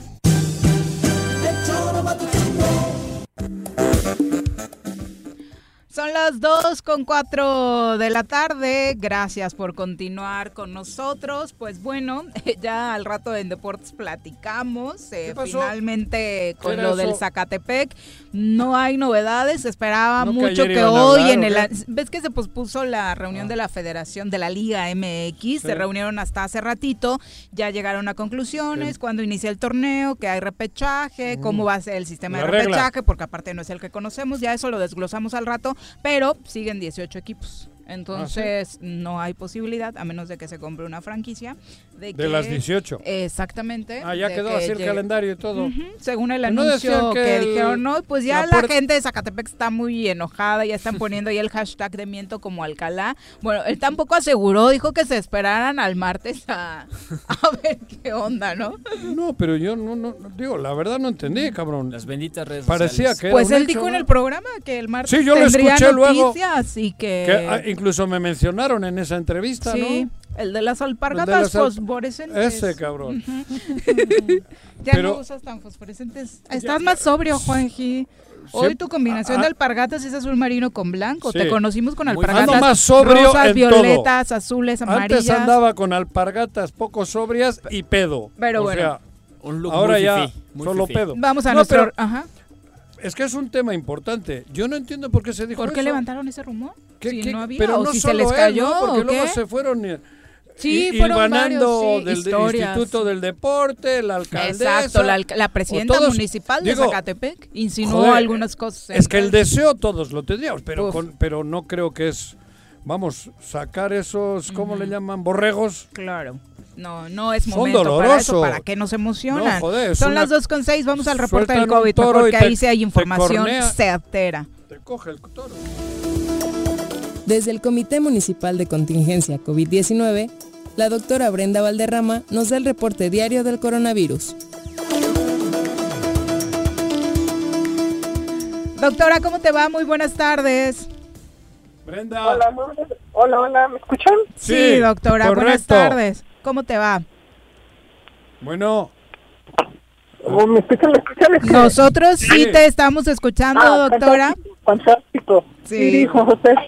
¿Cómo están? Muy bien, doctora.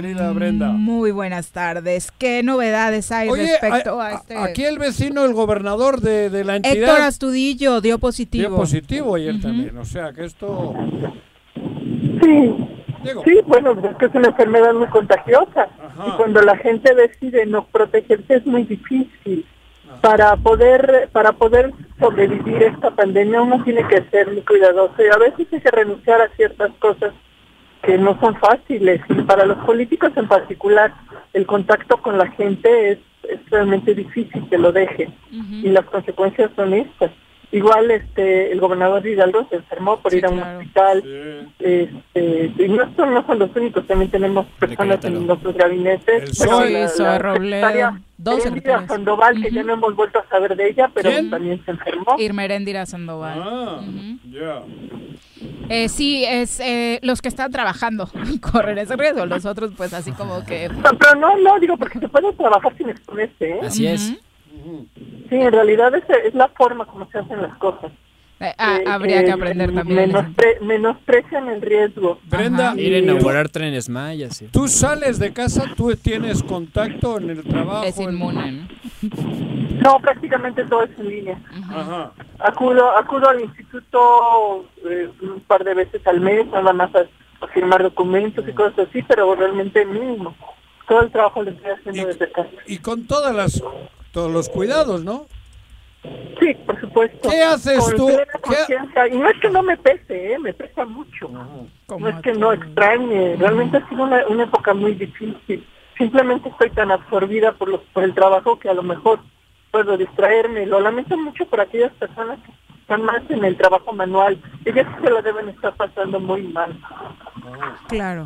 Eh, doctora, los números actuales en Cuernavaca ya fueron publicados.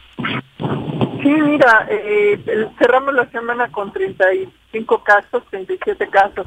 Lo preocupante es la estabilización. Nos estabilizamos en esos datos. Eh, no estamos viendo realmente una tendencia de cambio. Y eso nos preocupa mucho porque ya tenemos una presión muy grande por una serie de declaraciones que puedo decir que fueron hasta irresponsables de que se va a abrir el 15 de mayo, de Ajá, junio. de junio, sí. Y eso está metiendo una presión tremenda al comité en el sentido de, de, de ya empezar a, a- a considerar la posibilidad de algún mecanismo en, en cinco etapas en lugar de cuatro, no sé, algún esquema que podamos usar como válvula de escape. Pero la verdad es que fue muy irresponsable haberle puesto fecha a la, a la, a la, a la apertura sin haber visto los datos, porque la verdad es que Cuernavaca no va tan mal. Todavía no está bien, pero no va tan mal. Pero en, en otros lugares del estado hubo un repunte realmente eh, preocupante en la próxima semana. Hay más de 100 casos que no logramos identificar de dónde vinieron. Yo digo, porque no tenemos los datos. Pero pero pero tampoco no nos han dicho nada en salud. ¿Dónde están esos 100 casos? ¿A quién se debe el repunte? Porque Cuernavaca no es. Doctora, ¿y qué, qué pudo haber llevado a que las autoridades sanitarias en Morelos dieran esta fecha? No tengo idea, no, no conozco cuál sea su... Es más, no hicieron transparente como yo, cuándo iban a ser sus criterios, simplemente dijeron este 15 de junio, pero... eh, Otra, partir otra de- ocurrencia, entonces. Son ocurrencias. Pues, digo, Pues como había anunciado Gatel una semana antes, dijeron vamos a la paz. Pues es que sí lo había anunciado en un inicio el gobierno federal, ¿no? Recuerdo que las autoridades sanitarias se habían marcado fases y recuerdo que el 15 de junio era una de las fases en donde ya se empezarían a abrir diversas instituciones y algunos espacios y ese es un llamado irresponsable, como bien lo mencionas, porque eh, evidentemente la gente muchas veces no tiene acceso a toda la información, a la información completa o información de distintos lados. Y entonces, evidentemente, pues en la confianza de, de escuchar a una autoridad sanitaria, este, Crees puede- en ella. Exacto, y te puedes llevar un- una falsa este, idea, ¿no? Mira, es impresionante la cantidad de personas que no usan cubrebocas. Impresionante en la calle. ¿Sí? Sí, sí, Para se ve, se ve en las banquetas. Y mira que ya hemos avanzado un poco. Impresionante. Lo sorprendente que hayamos avanzado, yo estoy de acuerdo. Sí, sí. Sí, sorprendente, realmente este, muy, muy eh, gratificante que a pesar de la actitud de rechazo de muchísimas personas, aún así no estemos ya en, el, en, el- en la panza de la crisis, estemos de salida. Sin embargo, todavía no llegamos a donde tenemos que llegar. Y el reporte de las colonias está en la página, ustedes lo pueden ver, nos preocupan varias colonias, nos preocupa el centro, no por la actividad comercial, esa es la parte interesante. No es, no es que te ponga en riesgo ir al centro a comprar algo de, lo que poco que está abierto, sino las personas que viven en el centro están presentando un- una fase de contagio, un foco de contagio. Y nos interesa muchísimo que se cuiden, que se cuiden, que se protejan, que sean más cuidadosos y, y si es necesario, pues con mucho gusto los orientamos. Nos preocupa todavía la Antonio Barona, no es toda la colonia, es cierto, enclaves, este, Aguatepec, Ocotepec, Lomas de Aguatlán, que también tuvo un repunte. Esas son las colonias que nos preocupan mucho porque esas son la, la tasa de contagio en esas pocas colonias es lo que no va a permitir la reapertura comercial del, de la ciudad. O, peor aún, si se abre la, la, actividad comercial antes de tiempo, pueden provocar que se vuelva a dispersar el contagio por toda la ciudad, cuando ahorita lo tenemos perfectamente localizado. Doctora, ¿a qué adjudicarías la diferencia entre estas colonias que están punteando y el resto? Digo, de pronto en el centro se entendería por la actividad que de alguna u otra forma sigue siendo alta en comparación por el comercio, pero en el resto... Yo creo que, eh, que no es la actividad comercial, es la otra parte, la, la que está por jugar los cuadrias, de petates, la que es habitacional, el centro, ahí donde están los casos. No en, la, no en Matamoros, Guerrero, no, ahí no están, porque esas son comerciales. Viviendas. Es la, es la gente. Pues mira, básicamente por la alta densidad de población y por la alta movilidad, es gente que está saliendo a trabajar, porque tiene que trabajar, de eso no lo cuestiono, Claro. pero que no está tomando las precauciones debidas, no está eh, eh, sanitizándose al regresar a casa, no está llevando su comida preparada, está comiendo sus callejeros, o sea, esas cosas que normalmente no tendrían la menor importancia. Y es muy claro, se ve en el patrón de contagio. Las personas que más se contagian en el centro son personas que salen a trabajar y las segundas son personas dedicadas al hogar. O sea, es, es muy claro el patrón. Son gente que sale a trabajar, que no está teniendo todo el cuidado y, regresando está infectando a sus esposas, a sus papás, a, a sus hermanos dentro del hogar. Por eso es muy importante la, la concientización, porque si no controlamos estos focos de contagio, que son pocos, realmente muy pocos, muy localizados, y se abre la actividad comercial, sí se puede volver esto un incendio. ¿Y qué se está platicando en el comité, doctora? Es una disyuntiva muy fuerte. Como dices, la presión social tras este anuncio de que ya el 15 de junio se podría y por otro lado ver que las cifras no cambian. ¿Saldrán a pesar de eso? Mira, hay un compromiso muy grande del comité de hacer todas las acciones posibles, comenzando con campañas. Esta entrevista es parte de esa campaña. Hacer intervenciones en territorio, ir a las colonias que nos preocupan, pero, pero si no hay conciencia compartida, si no hay responsabilidad compartida, el, el, el comité llega hasta la puerta de tu casa, no puede entrar a tu casa, no puede lavarte las manos, no puede lavarte la ropa, ¿sí? Realmente se requiere un trabajo colectivo, un trabajo este, colaborativo entre la sociedad, entre el gobierno, en este caso el comité, y la sociedad que sea corresponsable de su propia salvación. Y mira, es muy importante. No es solamente el riesgo de muerte, que, que es terrible porque es irreversible, pero aún las personas que se logran recuperar de la enfermedad quedan discapacitadas y, para, y posiblemente discapacitadas para toda la vida. No es trivial, es una enfermedad grave, es una enfermedad compleja, no hay cura, no hay vacuna. Lo único que nos queda como seguro es no contagiarnos. Y no me canso de decirlo. La prevención es la clave para sobrevivir a esta pandemia y está en todos nosotros. Y yo veo cada vez más gente irresponsable. Es sorprendente que en el transporte público ya no exijan el cubrebocas para subir. Lo dejaron de hacer. ¿Pero por qué? no lo sé, pero de, de manera unilateral. ¿De se quién relajaron. depen- de no quién- Pues de la es una se- decisión general o solo de algunos eh, eh, transportistas, de algunos este, eh, eh, conductores. Pero, no de eso debería encargarse la. Secretaría de Movilidad y Transporte. Está obligada lo a que pasa hacerlo. es que es lo que ya no del ayuntamiento. Exacto. Eh, Sí, el ayuntamiento eh, eh, milita, pero no puede obligar, no tiene atribuciones sobre el transporte público, es el gobierno estatal. Y si el gobierno estatal en esta ocasión no es no exige el uso de cubrebocas en el transporte público, vamos a tener un retroceso gravísimo en la ciudad. Doctora, muchas gracias por la comunicación. No, al contrario, encantada y muchas gracias por. Adiós, Brenda. hasta Sí, de mañana. pronto criticamos a la ciudadanía de que está No. relajando sus medidas, pero las autoridades Quiero comentar una... no deben poner ese mal ejemplo. No jodas. O, sea, que ya los es secretarios estén como deslindándose, decir bien fácil, el 15 de junio igual y regresamos porque ya todo el país está Y saliendo. Irresponsable. Y justamente eso fue lo que te comentaba al inicio del programa, Juanjo, ¿Qué? con el llamado que hizo el presidente a que salgan y tú decías, es que tienen que salir porque tienen que, tienen que recuperar su, ¿Qué, su, qué su llamado? A ver, empleo, pero es que- etcétera. Es que, dices las cosas a medias. No, no, No, te, no, sí. te lo dije desde el No, principio.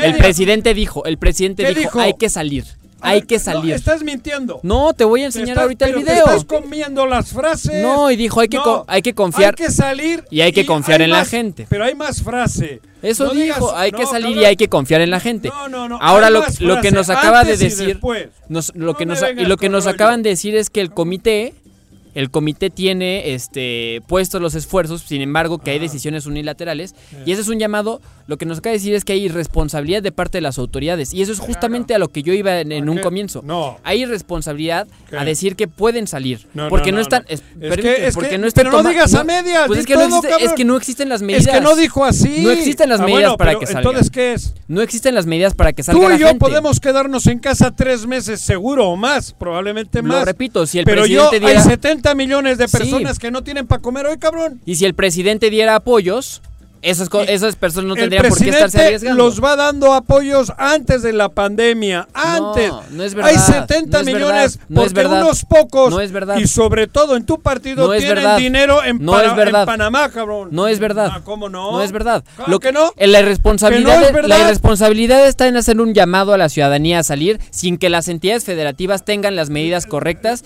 y las medidas adecuadas para que eh, puedan haber ¿Qué un- te ha dicho una paulatina. Lo que no puede haber es que, que te subas a un microbús y no te Exacto. obliguen a llevar. ¿Y eso qué tiene que si- ver el presidente y si de eso la no República, existe, y si- que si eso no existe, no puedes hacer un llamado desde una mañanera para todos los medios públicos en cadena ¿Cuándo ha nacional y decir salgan. sin cuidado? Por su No. culpa ya se está peleando la gente en Facebook. Edgar Gar- García dice, López no ve por los pobres, ve por las empresas, eh, no ve por las empresas, no ve por la pandemia. Silvano por Mesa nadie. responde, García y la gaviota y los hijos de Peña, ¿a dónde andaban cuando antes se gastaban millones y Wow. Nadie se daba Pero- cuenta? Hay 70 millones de pobres, yo no los he inventado. Sí, hay, y de hecho hay más pobres que antes porque no, no, solamente no, no, durante no hay más pobres solamente que antes. dura Están los mismos No, únicamente hay más, que y hay más desempleo también. Hay más desempleo. el desempleo. Hay más ¿de quién- desempleo. ¿De quién es culpa? Pues del presidente. Ah, cabrón. Porque ¿El no, porque no sí, porque el presidente no está, el presidente no está haciendo las acciones para que haya inversión extranjera. si Ah, no hay confianza en este gobierno Pero- para invertir. Pero en 40 años Cuando- cuando- ha habido eso y hay cuando, 70 cuando millones inició, de pobres. no Juanjo, cuando ¿Cómo inició, no, cuando inició la pandemia, cuando inició la pandemia, Ustedes tienen se una advirtió. cara más dura.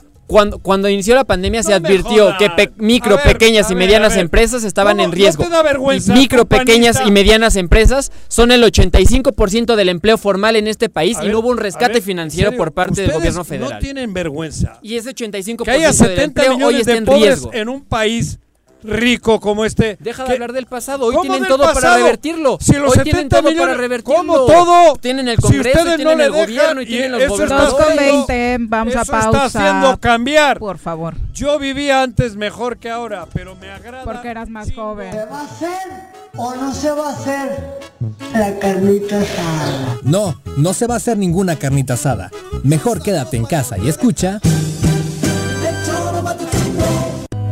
Debemos ayudar a disminuir el riesgo de contagio de coronavirus. Recuerda que el COVID-19 se contagia de persona a persona al toser y estornudar, estrechar la mano de una persona enferma o tocar algún objeto con el virus y luego tocarse sin lavarse las manos. Por eso es muy importante, Lávate frecuentemente las manos, cúbrete con un pañuelo o con el ángulo del codo al toser o estornudar. evita contacto directo con personas que tengan síntomas de resfriado o gripe. No te automediques y en caso de presentar síntomas, acude al médico. 54 cuarta legislatura. Congreso del Estado de Morelos. Si quieres concentrar consentir a tu mascota, el mejor lugar para hacerlo es Clínica Veterinaria Mundo Mascota.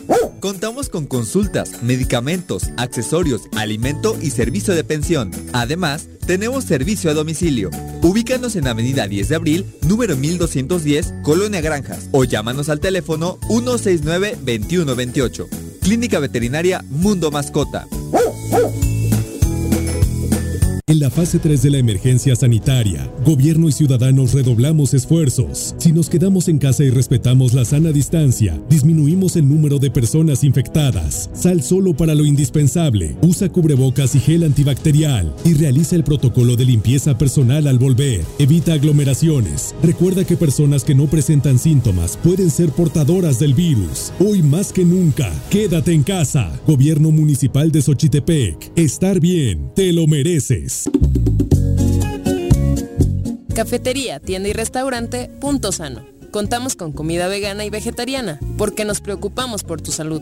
Ven y conoce nuestros productos orgánicos y suplementos alimenticios, al interior de Plaza Andrómeda, local 19, en calle Pericón, Lomas de la Selva. Contáctanos al 372-3514 o búscanos en Facebook como Punto Sano Cuernavaca.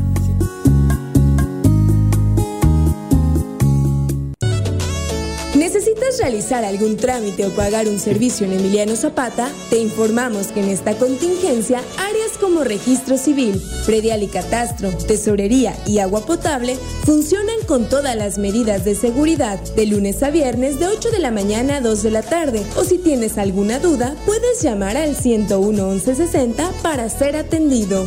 Emiliano Zapata, un gobierno certificado por la gente. Administración 2019-2021. En esta contingencia, en las oficinas de catastro y predial del municipio de Ayala, ofrecemos servicios como levantamiento, división de predio, manifestación de construcción, alta de predio, planos urgentes y ordinarios, avalúos, constancias de antigüedad de predio, copias simples de expediente o cambio de propietario, traslados de dominio, constancias de no adeudo, actualización de predio y recepción de pago de predial. Estamos en el interior del DIF municipal frente a la Socoche. Informes 735-308-8527. Te esperamos de lunes a viernes de 8 de la mañana a 3 de la tarde. Ayuntamiento de Ayala, trabajando por nuestra tierra. Vivimos en tiempos de pandemia, pero pase lo que pase, yo seguiré mi camino al éxito. Presencial o en línea. En el Colegio Cuernavaca tenemos el mejor programa educativo. Aprovecha 20% de descuento en inscripción durante junio y colegiaturas a 12 meses. colegiocuernavaca.edu.mx. Tu camino al éxito. Tengo miedo, tengo miedo, tengo miedo, tengo miedo, tengo miedo, tengo miedo, señor, tengo miedo. No te asustes. Quédate en casa y escucha.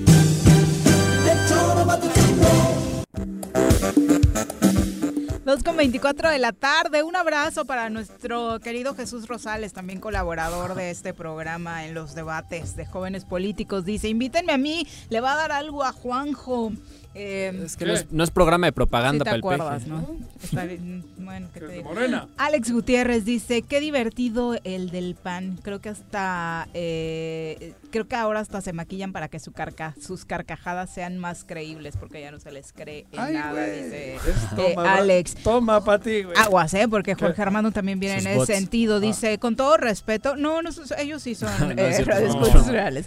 Eh, con todo respeto, si esos son los jóvenes políticos de los panistas, de hecho todos los boas se comportan igual, pero si ese es el nivel de los jóvenes políticos conservadores, lamentablemente todavía tendremos muchísimos años más en que seguirán denigrando la política y envileciendo el debate político con argumentos eh, llenos de mentiras, infundios, noticias falsas y demás. Qué miedo y qué tristeza.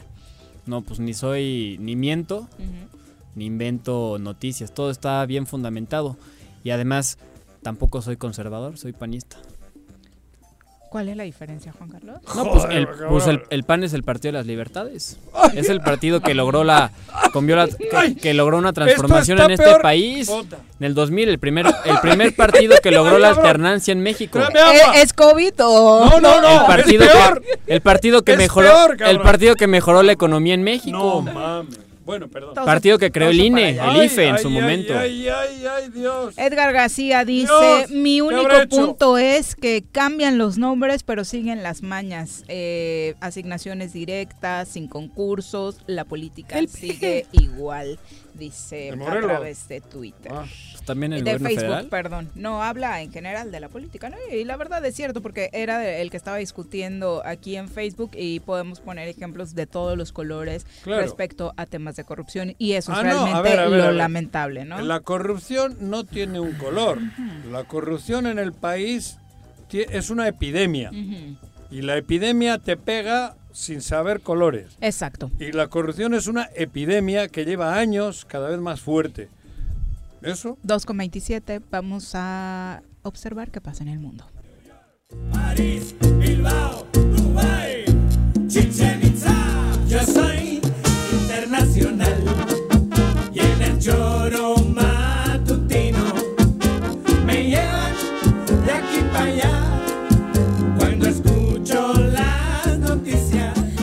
Claudia Vega, ¿cómo te va? Muy buenas tardes. Buenas tardes, bien aquí viendo las noticias internacionales que pues no mejoran la verdad. ¿Cómo están ustedes? Espero que muy bien. Acá tratándole de bajar el promedio de edad al Zoro Matutino, ya contigo, con Juan Carlos, el equipo de producción, vamos mejor porque En edad sí. sí, la verdad es que ya estábamos un poco, La OMS. un poco mal. Ajá. Lo recomendó la OMS. Sí. la edad. Pero estoy Bueno, que- también están los nanocítricos, puede ser por ahí. ¿Qué? Que tome cítricos. Nanocítricos. Cítrico, que me tome un ¿Qué pasa en el mundo, Clau? Cuéntanos. Pues eh, precisamente ayer la OMS eh, pues anunció que los los casos de muertes por coronavirus siguen en, en la alza.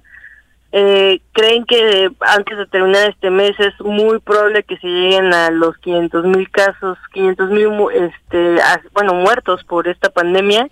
Y también algo muy interesante es que advirtieron que México está en el momento más peligroso de la pandemia por coronavirus y que pues piden a la población que no relajen las medidas de higiene y que continúen con el distanciamiento social. También por eso es relevante este anuncio que en su momento dieron ayer la Asociación de Bancos de México y eh, las autoridades sobre que incluso los bancos no volverán inmediatamente a trabajar, se tomarán su tiempo para poder retomar actividades. Pero en medio de estos anuncios, pues Donald Trump y su equipo ya anunciaron, digamos, la vuelta a la campaña.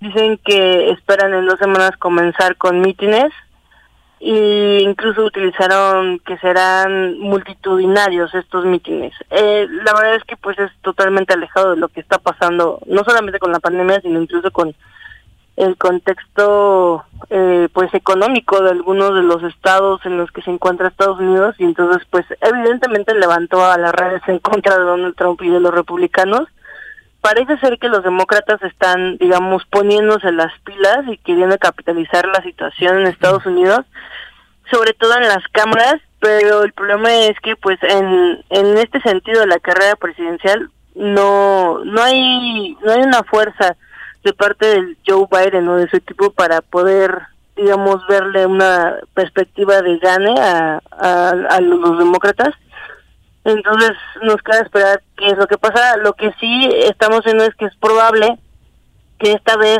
las cámaras estén más bien pintadas de, del color de los demócratas que el de los republicanos y eso sí es sería una gran noticia Sí, para hacerle un contrapeso real, ¿no? A Donald Trump. Oye, Claudia, ¿por qué vamos siempre para el norte y nunca para el sur? O pocas veces para el sur, cabrón. Siempre parece que, eh, digo, en serio, nuestras vidas parece que depende del güerito ese y de toda su... Cuando Latinoamérica, no- ¿qué está ocurriendo en Latinoamérica? Son nuestros hermanos, es todo el continente, el Sudamérica. ¿Qué, qué, qué, qué está Pues en ocurriendo? el COVID deprimente, ¿eh? Por eso, respecto a la enfermedad. pero Lo por de eso- Brasil es el peor Ajá. ejemplo que hemos encontrado. Ahí está, cabrón. Por eso, ¿por qué siempre nos gana la inercia de hablar del norte y no... Digo, me incluyo. en, en Sí, ese- claro, o sea, últimamente pues por lo que ha estado pasando creo que es mucho más, eh, digamos, Sí, bueno. impresionante lo que estamos viendo, ¿no? A nivel visual. por lo Pero, del pues, racismo. Protestas. pero, porque- pero el racismo, Sí. bueno, sí, por eso, pero, pero hay, hay situaciones contundentes en Venezuela, y en Chile hay problemas. en Latinoamérica tiene, es un mundo. Y hablamos bien poquito de Latinoamérica cuando entramos en las internacionales.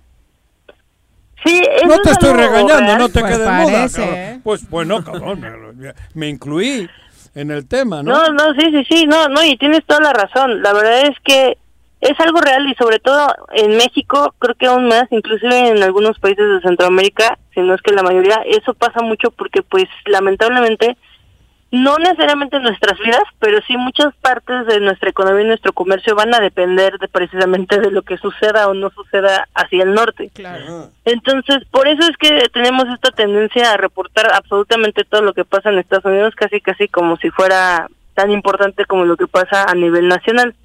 Pero sí, efectivamente, América Latina es una región muy importante. De hecho, esa es una de las políticas que está promoviendo eh, esta administración del presidente López Obrador, junto con Marcelo Ebrard, la de de alguna u otra forma no olvidar al resto del continente y seguir buscando, mejorando las alianzas y cosas por el estilo, pero pues precisamente hablando de esa esa política y esos intentos, eh, pues recordemos este caso de Venezuela cuando estuvo acá Evo Morales unos, pues yo diría días.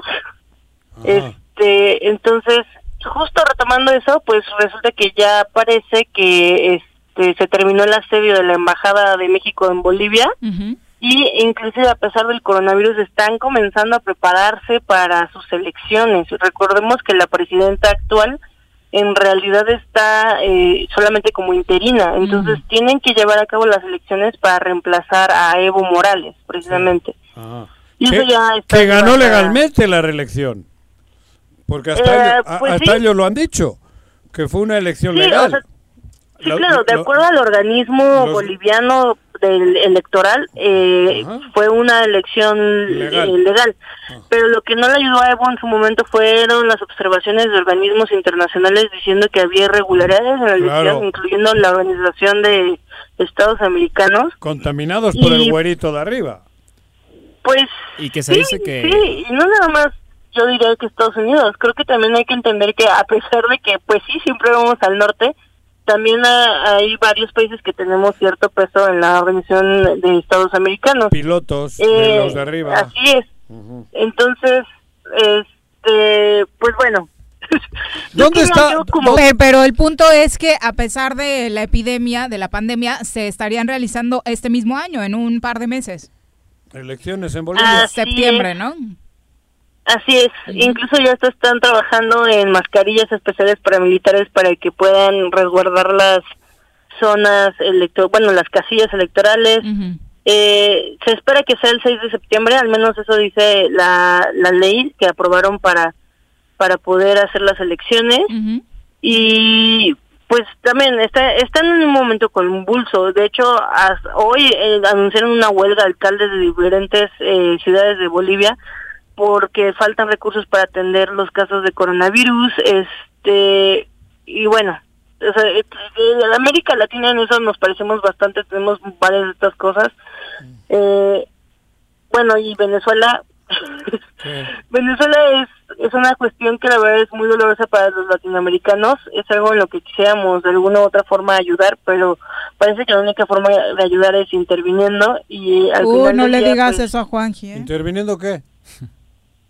No en su dictadura. ¿Qué? En su dictadura. ¿Dictadura? ¿Dónde hay dictadura? En Venezuela. Ah, cabrón. ¿Y eso? ¿Desde cuándo o qué? Pues desde hace muchos años, desde que ganó Hugo Chávez. Ah, ganó. Sí. Ah, ganó. Ah, Sí, ah, ganó y después se, perdón. se ¿Qué quedó con Hugo todo el poder, amarró Es que no todas las entendí. instituciones. ¿Qué hizo Hugo Chávez, cabrón? Ah, hizo un banco propio, uh, este se quedó con, ¿Qué hizo ah, Hugo con Chávez? poderes alternos en las entidades federativas, Pero escucha, que como no los entendí. superdelegados, más o menos. ¿Quién ganó en la urna? Así, la primera vez sí ganó Hugo Chávez. Ah, ¿y las otras no? Pues a la fuerza. ¡Ah! No, Es que no me hablo de las acordaba. dictaduras, de las dictaduras Ah, en Venezuela. en la urna, ¿quién ganó? Iba a decir algo sobre Venezuela, Ah, Claudia, ver, por dilo, favor. Dilo, dilo, dilo. Bueno, que a pesar de que haya pensamientos diferentes en cuanto a qué es el régimen en Venezuela, la verdad es que hay un drama humano muy certero. Eh, pues sí, podemos hablar de que el norte de alguna u otra forma siempre interviene mediáticamente incluso y por ejemplo ahorita están los reportes de todos estos venezolanos que salieron de su país huyendo de situaciones de hambre o violencia o incluso pues ya persecución de autoridades gubernamentales se fueron a Colombia buscando una mejor oportunidad pero pues la situación de la pandemia los está terminando de pues mermar en el sentido de que no hay ¿Quién puso economía a- para ellos Guaidó. Guaidó. Guaidó. ¿Quién puso a Guaidó? ¿Quién puso a Guaidó? De figurita, y Pues- sirve- porque no, lo han- no sirve para nada, pero ¿quién lo puso? Ni lo han puesto de nuevo. ¿Eh? Pues ¿Qué para es? empezar Ah, no está puesto realmente Ajá, no está puesto de nada. podrían De nada, por eso por digo, el hombre. tema que norteamericanos, pero la verdad es que no, Creo no que ya sabemos. está O sea, también hay unas facciones de derecha o que tienen ideas diferentes, más bien, no nada más que sean de derecha, en Venezuela centro. que quieran poner humanista. A otra persona en el poder, pero pues tampoco lo han puesto, no ha ganado las elecciones oficialmente, de acuerdo a los organismos controlados por el gobierno venezolano, entonces pues tampoco lo sabemos, pero el punto aquí es que los venezolanos que están tratando de regresar a Venezuela porque está lo del coronavirus en América Latina y ya no tienen forma de sobrevivir en los lugares a los que escaparon Ah, ¿y a qué se por el hambre, por hambre, Pues- Juanjo. Ah, se fueron pues por en Venezuela no los aceptan. Y los mexicanos Ahora en que Venezuela están no los en- quieren en Estados Unidos, ¿por qué se país. fueron? Por falta de empleo. Ah, cabrón, o sea, los de Venezuela se han ido por hambre. Y los millones de mexicanos Pues que sí, están en también. Estados Unidos, ¿por qué se fueron? Por necesidad ¿Y de quién trabajo. gobernaba para en vivir. México? ¿Quién gobierna ahorita? Por eso. ¿Quién gobierna ahorita? Año y medio lleva. Sí, ya te expliqué. Los no está millones. por eso- no, es que para entre ustedes me- los entre menos venezolanos inversión se van por hambre. van a ir más. Y los mexicanos se han ido por idiotas. Por No, hombre, por se han Dios. ido por falta de empleo. Son de por Claudia, hambre, muchas gracias. oportunidades. Joder, Gracias a ustedes y ya, ya, no, ya no se enojen. Buenas tardes, qué bueno que los regañas, Claudia. Cabrón. Son las 2 con 38. Pepe Montes dice, no, ay sí, Juan Carlos, no Maus, como que el PAN, el Partido de las Libertades. Joder, sí, joder. Muy bueno, Atacaba. Pepe. Muy bueno, Pepe. El partido que no atacaba y no ponía sumisos a los medios de comunicación. No, el partido que no desvirtuaba no, a la oposición. no. El partido que Ajá. garantizaba la libertad de las personas. para. Claro, hombre. por Alex no Gutiérrez dice, ¿por qué siguen luz". pen- sigues pensando que somos bots los que les hacemos ver lo mal posicionados que están los del PAN? Los mismos que sumarán votos para cualquier otro partido menos para el PRIAN. Dice que esos son A los que escriben. a mí me dicen. Sí, a No, ti te a dicen. mí. No, pues porque escriben muchos. Ah, que aclarando, Alex, que no algunos, es algunos, Es de carne y hueso, Claro que algunos Alex. que van a ser de carne y hueso, pero hay muchos bots. Amante de la naturaleza. 2 con 39, regresamos. Escalador. Quédate en casa. Quédate en casa. Quédate en casa. Quédate en casa. Quédate, quédate, quédate. Y escucha. El Ayuntamiento de Cuernavaca, en apoyo a tu economía y ante la contingencia por el COVID-19, te otorga un incentivo fiscal para que regularices tu adeudo en impuesto predial y servicios municipales. Con un descuento hasta del 100% en multas y recargos en abril, mayo y junio. Realiza tu pago en línea en la página cuernavaca.gov.mx, en la sección de trámites o desde tu celular con la aplicación Cuernavaca Digital para sistema Android. Tú me cuidas, yo te cuido. Canina domicilio Suaves Lomitos. Ofrece los servicios de baño, estética, desparasitación, vacunas, corte de uñas, baños medicados y pensión. Apapacha a tu suave lomito agendando tu cita con nosotros al 777-639-15. Pregunta por nuestras promociones en nuestro Facebook Suaves Lomitos y en Instagram como Suaves Lomitos Grooming.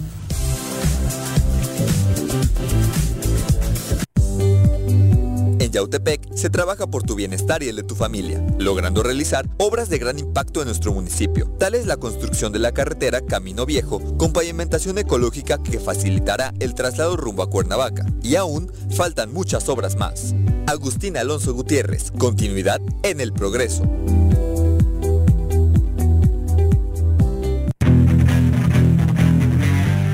Gustan los caballos? ¿Tienes uno? ¿Sabes montar? ¿No? ¿Quieres aprender? Conoce los beneficios de hacerlo en Rancho de la Media Luna en Huitzilac. Contáctanos al 777-155-1062. Durante la etapa de contingencia producto de la epidemia por COVID-19, recuerda que no estás sola. En la instancia municipal de la mujer de Jutepec, te escuchamos, comprendemos y orientamos. Comunícate al número 777-510-2449 para recibir asesoría jurídica y psicológica por una vida libre de violencia para las niñas y las mujeres. Ayuntamiento de Jutepec, gobierno con rostro humano. En Restaurante La Puerta de Tres Marías estamos comprometidos con la comunidad y en estos momentos de contingencia ofrecemos nuestro servicio a domicilio completamente gratis, además de una quesadilla gratis por persona. O si prefieres, ven con tu topper y te damos 15% de descuento. Y como apoyo a la sociedad, ofrecemos un 40% de descuento a todos nuestros doctores y trabajadores del sector salud. Gracias por su esfuerzo. Búscanos en Facebook como La Puerta de Tres Marías. Pedidos en línea o al 777-482-3728. Échale un ojito a la cazuela.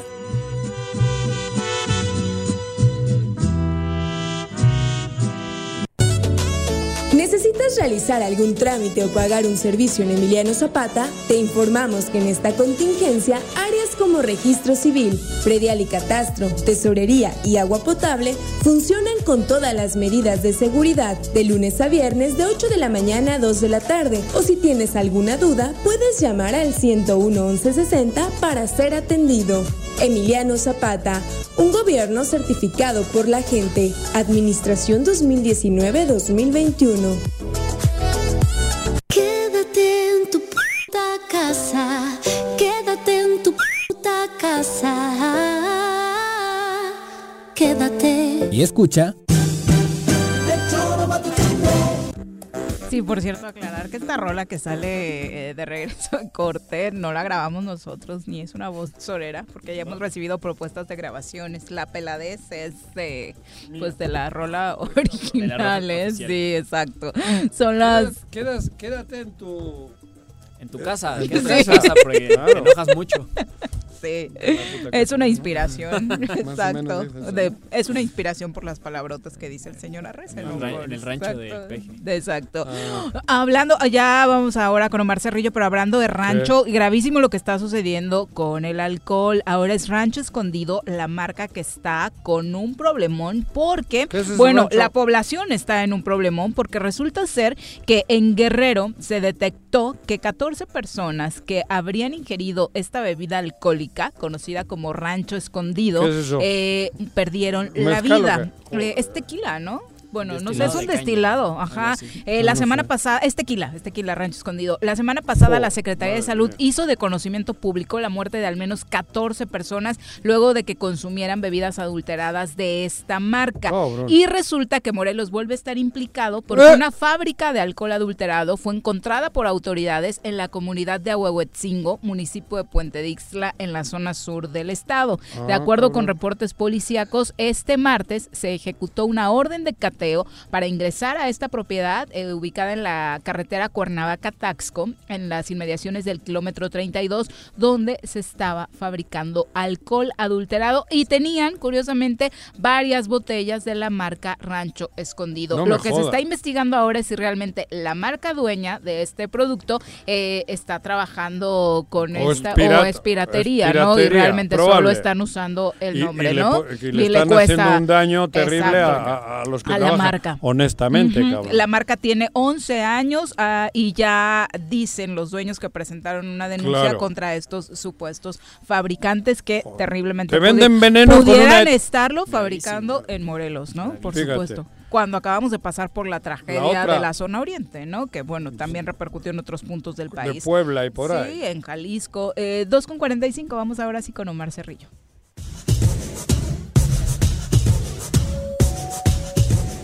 Michael Jackson, Elvis Presley, Coldplay, Black Sabbath, Daddy Yankee, Juan Gabriel, Red Hot Chili Peppers, Shakira, Led Zeppelin, Rihanna, ACDC, Luis Miguel, Kiss, Scorpion, Queen, David Guerra, Muse, José José. Desde los Beatles hasta el Chente. Desde Metallica hasta Morat. Que no se te pase. Conoce la trayectoria de tus artistas favoritos hoy en la música. En el choro.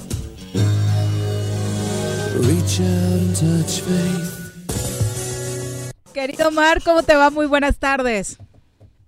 Hola, ¿qué tal, Viri? Muy buenas tardes. ¿Cómo estás? Saludos a todo el auditorio que amablemente nos escucha esta tarde. Gracias, te saludamos acá Juanjo y hoy como invitado en el panel Juan Carlos Cruz, que es la combinación perfecta para Juanjo, panista y reggaetonero. Ándale.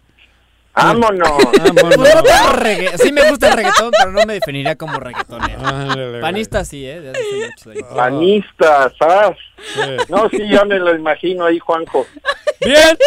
Pasándola. Después de tres meses de coronavirus, ya cualquier cosa me vale madre. Eso me queda claro, mi amigo. O sea, Ah, Ándale, güey. ¿Cómo has cambiado en estos meses de Te confinamiento, digo, Juanjo, eh? te digo, cabrón. ¿Qué ha pasado en la Veo la vida, ya la veo de otra manera la vida, güey. Completamente, Yo lo veo igual. completamente. Ándale. Com- ¿Qué Así onda? es, amigo. Bueno, vamos a platicar un poco de música. El día de ayer se dio a conocer el fallecimiento de Pau Donés, el líder y cara visible de una agrupación de música de origen español que estuvo de moda en los 90, que muchos de mi generación recordamos con mucho cariño, que se llama Jarabe de Palo. Seguramente han escuchado a Jarabe de Palo. ustedes. Obviamente. La verdad es que a mí sí es un grupo que me gustaba bastante. Sí, caray, es, eh, es una pérdida muy sensible. De los sí, te escucho, noventas. Has dicho los noventas. Sí. Ah. Sí. Sí, sí. Sí, sí, los, Pues, los 90. pues lo mismo que Jaguares y estos, ¿no? ¿No? Es diferente Mm. porque... No, Es como eh, 90 2000. Época no. Un poquito después, en la Jaguares. época sí. La época Bueno, sí, Caifanes. son digo. Caifanes y este otro Maná. Y no, no son La así. temporadita, pero no me parece tan pegados, ¿no? No, Como no que el boom fue después. No, Sí, me acuerdo. eh, no, digo, no. Sí, son de la época, o sea, pero sí, como dice Viri, es un poquito después, porque el gran éxito que tuvieron fue con esta canción famosísima de La Flaca, Ah. que eh, tuvo su aire en 1996. Ajá. De hecho, por ahí le pido a producción si nos deja un pedacito de La Flaca. súbele otra vez. ¿Quieres un pedacito de canela?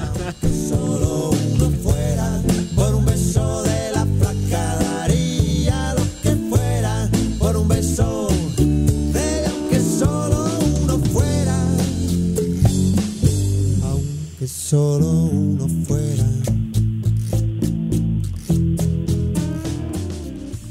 ¿De dónde son? Hay ¿De- unas partes que no entiende Juanjo de esa canción. Ajá.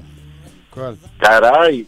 No. Donde dice que mojé mis sábanas blancas. Ajá. Soy esa canción. No sé si se meó qué pedo, güey. ¿O qué, qué le pasó al güey? ¿Eh? ¿Quién sabe? Ah. Pero, pero, Ah. ¿sabes una cosa, Viri? ¿Quieres que te cuente la historia de La Flaca? Ay, sí, cuéntame. ¿De quién? ¿De la canción? Sí, ¿cómo No, nació? no, de La Flaca. de la- Porque de la musa de la existió, canción. ¿no? Ah, Ajá. Claro. La chica. ¿Quién era la, chica, flaca? sí. ¿Quién era? La flaca es una chica cubana que conoció en, en un viaje que tuvo a Cuba Pau y esta chica se llama Alzori Guzmán Morales. Mm. Es una chica cubana que conoció en un viaje que tuvo a Cuba, ahorita te confirmo. ¿Y eh, con ella mojó las sábanas o cómo? El tema es que no. Digo. ¿qué? En la canción Eh, nunca se concreta, Juanji. No, por eso. No, sé, nunca se por eso concreta. pregunto. Ah. Incluso hay un- una cuestión bien curiosa porque la chica resulta, eh, en los datos que tenemos por aquí, la chica es lesbiana y entonces nunca... Nunca lo peló. ahí. Nunca se concreta. Bueno, pero él pudo mojar la, Nunca las se sábanas. concretó. Precisamente por eso las mojó, cabrón. Eh, algo así, ¿verdad? Ah. Entonces, como nunca concretó, incluso este por ahí comenta una de las frases más importantes de la canción, ¿no? Dice que por un beso de la flaca daría, lo, que, fuera. Claro. Pero pues dio hasta una canción y la flaca aún así lo No lo peló. No lo peló. Ah. Qué fuerte. Así como le pasó a Juanjo con Chabela. Vargas. Mira, güey. Claro, igualito. No, no, ahí, ahí sí te equivocas, güey. Oye, pero es un rolo, no, no. De ra- época. No, yo no. yo- mi amor platónico fue Sofía. esta, Sofía Loren, güey. No. Pero el otro día me contaste que tuviste Te que contó Viri. la onda a la Chabela. No, yo Sí, no. sí, te la contó. Viri. Sí. Estuve llevó en la puerta. Le ¿Y llevé te serenata. abrió? No, Ah. no me abrió por eso, cabrón. Pues la misma historia de la flaca. No, no me abrió porque ya no podía ir desde la habitación a la... ya estaba en las Respeta su memoria. No, pues es verdad, ya estaba todo... Oye, pero hay más de Jarabe de Palo, además de La Flaca, porque es el gran éxito. Pero ¿qué otras rolas tuvieron Esa como para recordar? ¿Eh? Termino rápido con el comentarios de la flaca. Eh, además, esta se volvió muy popular porque estuvo en un anuncio en España. Fue la música de un anuncio que se volvió muy popular el anuncio. Y, y eso pues provocó el gran boom. En ese mismo disco de La Flaca viene esta otra canción que se llama El lado oscuro, que es mi encanta, favorita de sí. Jarabe de Palo. Vamos a escucharla un poco y ahorita comentamos de esta, que es muy similar al el tema, pero escuchemos. en la cara mala llevo la marca del lado oscuro y no me sonrojo. Si te digo que te quiero y que me dejes o te deje eso ya no me da miedo. Había sido sin dudarlo la más bella de entre todas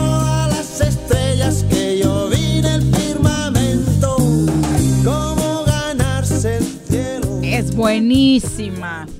Es un, es un encanto de canción esta, ¿no?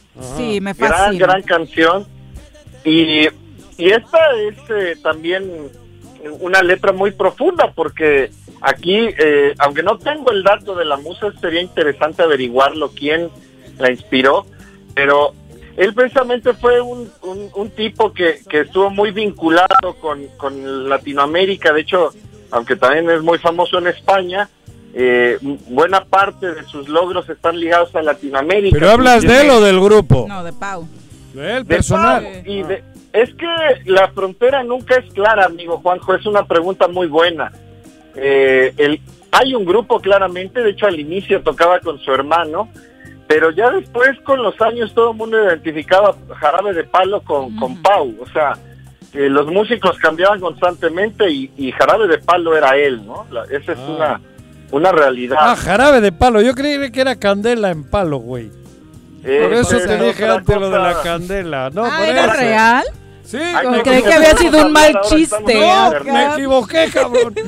Creí que el grupo era Candela en palo. Y es jarabe en palo, güey. Jarabe Jarabe de Palo. Jarabe de Jarabe palo. de palo. No, así es. espermatozoide.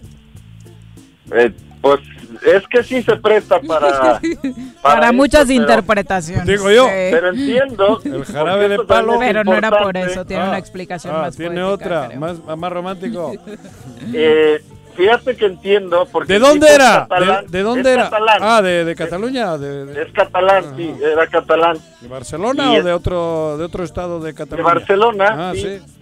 Él nació en Barcelona, Ah. aunque hay versiones que dicen que, que es de Huesca, De Huesca, pero ajá. Ah, Huesca Pero- es Aragón. Sí, muchos lo identifican en Huesca. Ah, sí, Huesca. pero, pero la Huesca, Zaragoza y Teruel es Aragón. El Es- estado de Aragón, ajá. o digo, la, la- comunidad aragonesa. Y Cataluña es Gerona, Barcelona, Tarragona y Lleida. Ajá, pero hay una discusión en torno a Ah, algunos de- dicen que es de Barcelona, otros, otros es de- que Huesca. De Huesca. Ah, bueno. Sí, pero, pero pues vivió prácticamente en, En, en Barcelona. en Cataluña, sí, en. Barcelona. Entonces, Son vecinos, Eh, está cerca. sí, claro. Y eh, eh, bueno, el, el tema del nombre tiene que ver con, con una región ahí, de, de- entiendo que también es Cataluña, ahí me, me corrige si me equivoco, Juanjo, que se llama Donosti. No, Donosti es el es País País Vasco. Vasco. San Sebastián, Vasco. sí. Ah, mira. Donosti Pues es la capital de Guipúzcoa, San Sebastián. Donosti. Pues él iba de viaje a Donosti y pasaron por un lugar que se llama Palo Cantamañana. Ah, mira, cabrón. No, no, y de no, ahí se le ocurrió que podía llamarse así el grupo, Ah. por este lugar que se llama Palo Cantamañana. No, no. Entonces, como dice Cantamañanas, pues es como, como de cantar y ahí... No, cantamañanas también es una expresión. Un cuando- chorero. Un chorero, Ajá. exactamente. Juanqui Ah, es un cantamañanas, no Es- lo peles. po- podría ser, podría ser, cabrón. ¿Tú qué dices, güey? No, pues yo sí Ah, coincido con Viri, con el adjetivo. Ah, bueno. Con la Era un ejemplo, nada más, era un ejemplo. Sí, es- y sobre el no, la canción que recién escuchamos, El lado oscuro, Ujú. es una historia muy bonita porque eh, refleja, a- le habla a una chica que es, vamos a decir, en, términos mexicanos muy fresa. eh, y Del él pan. habla de, de- como pues de Como este origen 4T. popular, de un sentido más popular de no me importa que estés, que seas tú tan fresita y tan tan lejos de mí, este, yo estoy hecho para ti, ¿no? Le habla con mucha seguridad, además. Canción hermosa, ¿no? Sí. Y, y si me permiten para... Qué para falta ir, de eh, poesía, no dice eso, dice, puede que hayas nacido en la cara buena del mundo, yo nací en la Claro. cara mala, llevo la marca del lado oscuro. ¿Qué diferencia, Omar? o sea, como uno No, de bueno, more- como un fifi a un chairo, ¿no? Diría Juanji. Ándale, güey. Tú que eres tan, tú tan fifí, yo tan chairo, ¿no? Exacto, así des- diría hoy. ¿Con qué rola nos despedimos, Omar? Tú tan Dolce Gabbana y yo tan sábanas de, sin dulce, ¿no? Pero bueno, vamos a escuchar ahora Depende, que es otra letra es fenomenal. Buena canción. Sí. Y con esa nos vamos despidiendo. Ok, A ver. súbele. A ver.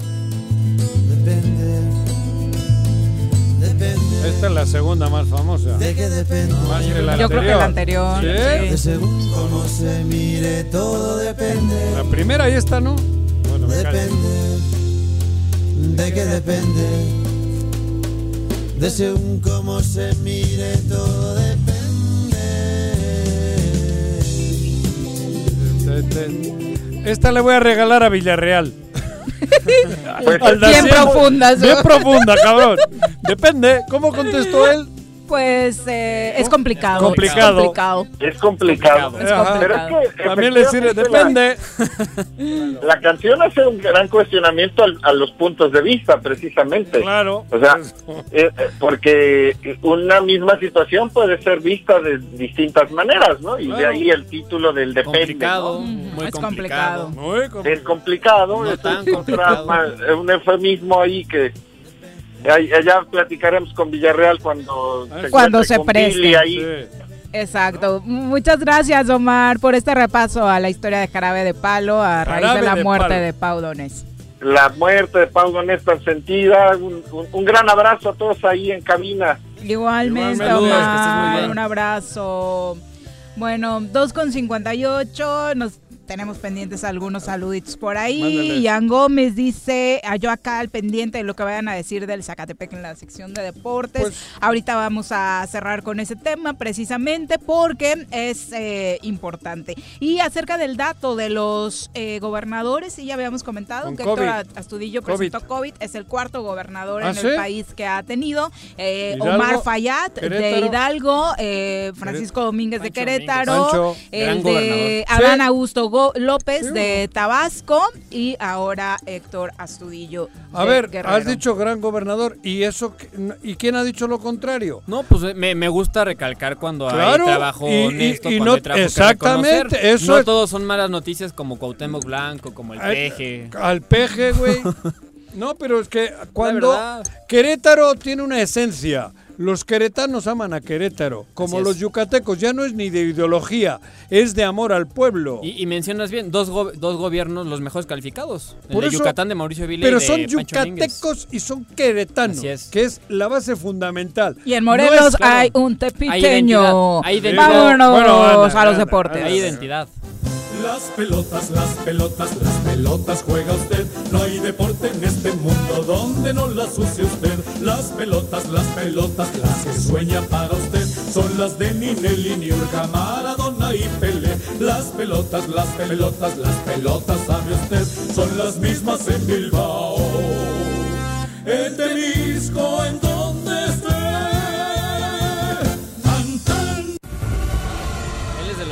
Bruno, ¿cómo te va? Muy buenas tardes. Bruno, Hola, buenas, hola, buenas tardes, Viri, Juanjo y a todo el auditorio. Es un placer estar aquí otra vez con ustedes ya, con mucha información. a ver, ¿Qué tal, tú Bruno? que eres rechismoso también, dinos qué onda, qué pasó con esa cosa que Del sí- Zacatepec. del Zacatepec. ¿Por qué nos Chamaquearon. chamaquearon? ¿Por qué o- nos o- vendieron o- o humo? ¿Por qué hubo ese, ese borrego?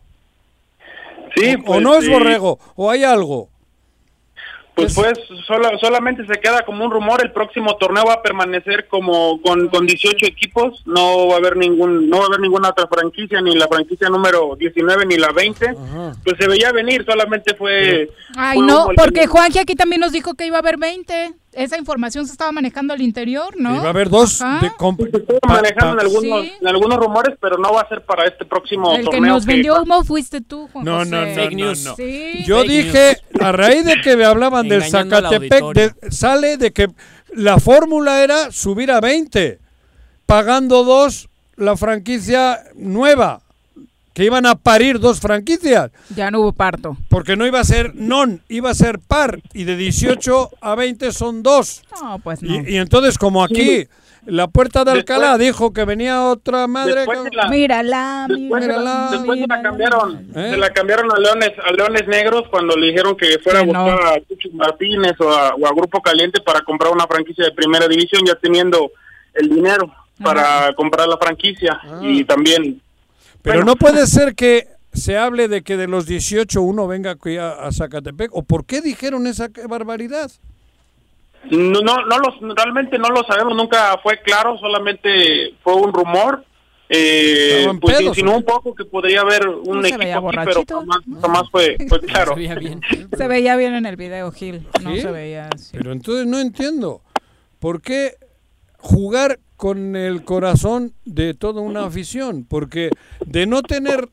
A ver, porque el proceso ahora es doloroso, otra vez para Zacatepec, de haber tenido la ilusión de buscar un ascenso vía la primera A o la, la Liga de Ascenso, cabrón, ahora nos quedamos con un equipo juvenil en el Coruco, nos meten el, el borrego de que viene una primera, nos vuelve a... Porque, porque Emocionar. realmente nos emociona, cabrón. Y otra vez puro Chile, ¿por qué jugar con la criatura así? Fue un rumor que también lo- lo- algunos aficionados, algunas páginas, pues fueron haciendo más grande cada vez hasta que se supo ya. Pero hubo un punto, hubo un punto de partida. La declaración de De Gilberto, Gilberto, Alcalá. mañana martes tal, y yo voy a ser el presidente, casi dijo. mm, No dijo eso, No, pero, pero- lo insinuó. Ajá. Lo insinuó. Digo él, No, yo, nada. él, él, él, eh, cuidado. No, Gilberto en un programa eh, en línea que tiene el periódico El Universal, Ajá. platicaba con el periodista Gerardo Velázquez de León y otros, otros dos o tres expertos como Luis Castillo y se le preguntó si iban a nacer dos nuevos equipos. Dejó la puerta abierta. Pero muy abierta. preguntaron por Zacatepec, dejó la puerta abierta para su regreso. Y cuando le hacen pregunta expresa si él sería presidente del Zacatepec, dijo: Estás muy Estás cerca. cerca, cabrón, le dijo. Entonces, joder, yo creo que es, es una Y nosotros creemos en Gilberto. Tú. Y además de las publicaciones tú. tanto Ah. alentadoras de la, de la de la presidenta municipal de Zacatepec que también en Ah. Facebook Se- un poco Se iría, con la todavía. se iría con la misma finta, pero no traes nada nuevo entonces al respecto. Es que no hay nada nuevo, Juan José, respecto a Zacatepec. Ah, no, joder, madre mía. Bueno, bueno, bueno. Bruno, dale, dale. Es así, ¿no, Bruno? No hay nada. No, no hay nada, no hay nada nuevo, no se hizo nada oficial. De hecho, de, de- la asamblea que hubo el día de hoy, la- eh, los temas de la liga de expansión todavía no se tocaron, todavía siguen definiendo pues todo lo que va a pasar y los equipos que van a, a participar en esta nueva liga de expansión que las próximas semanas se, se dará a conocer toda la información y, y respecto a la liga MX que ya hay una fecha de, de reinicio va a ser a partir del 24 de julio va a ser van a ser los van a ser los partidos a, a, de- do- em, a puerta cerrada y habrá dos fechas doble también la final se jugará el 12 de diciembre pero cambia el formato de la liguilla ya que ahora Qué barbaridad, a- ¿eh? Ese dato es terrible, coméntalo. Sí, es terrible. ¿Qué pasa? Regresa el, regresa el repechaje de una manera distinta que Ah. como en 2000 como en 2008 Hasta el décimo lugar. Mm, Es lo peor.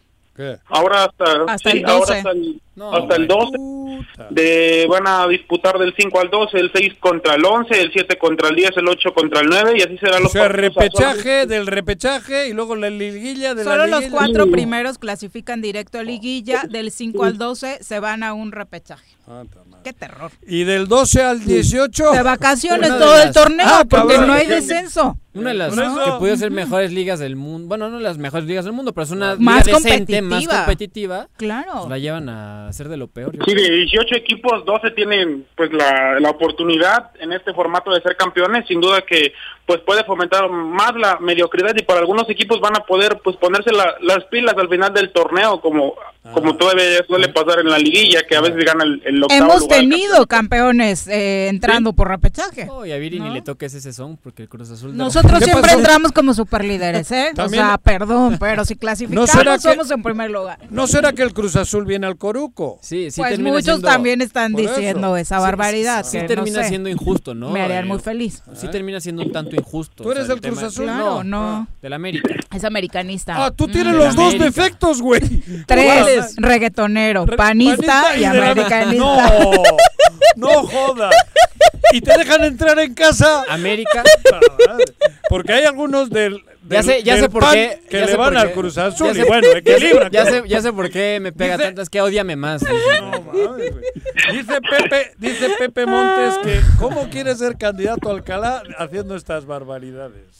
Pues a lo mejor nos da la Qué sorpresita con el Cruz Azul. Igual y las negociaciones eran con Billy Álvarez y Ah, todavía están platicando. Puta ¿No crees? Se juntaron en Suiza todos. No, tampoco, se, tampoco se tocó el tema en la asamblea de, de Cruz Azul, no han, no han mencionado Ni lo nada van a tocar. Ni Lo van a tocar, sí, no, No, no, lo van a, tocar. no van a desafiliar al Sí, Cruz no, Azul, no, cabrón. No, No, hombre. no, no. No hay forma. Digo, al Veracruz le desafiliaron. Pero se por- tardaron dos años. por, por, por tranzas y por cosas corruptas y tal. Esta es grave, ¿eh?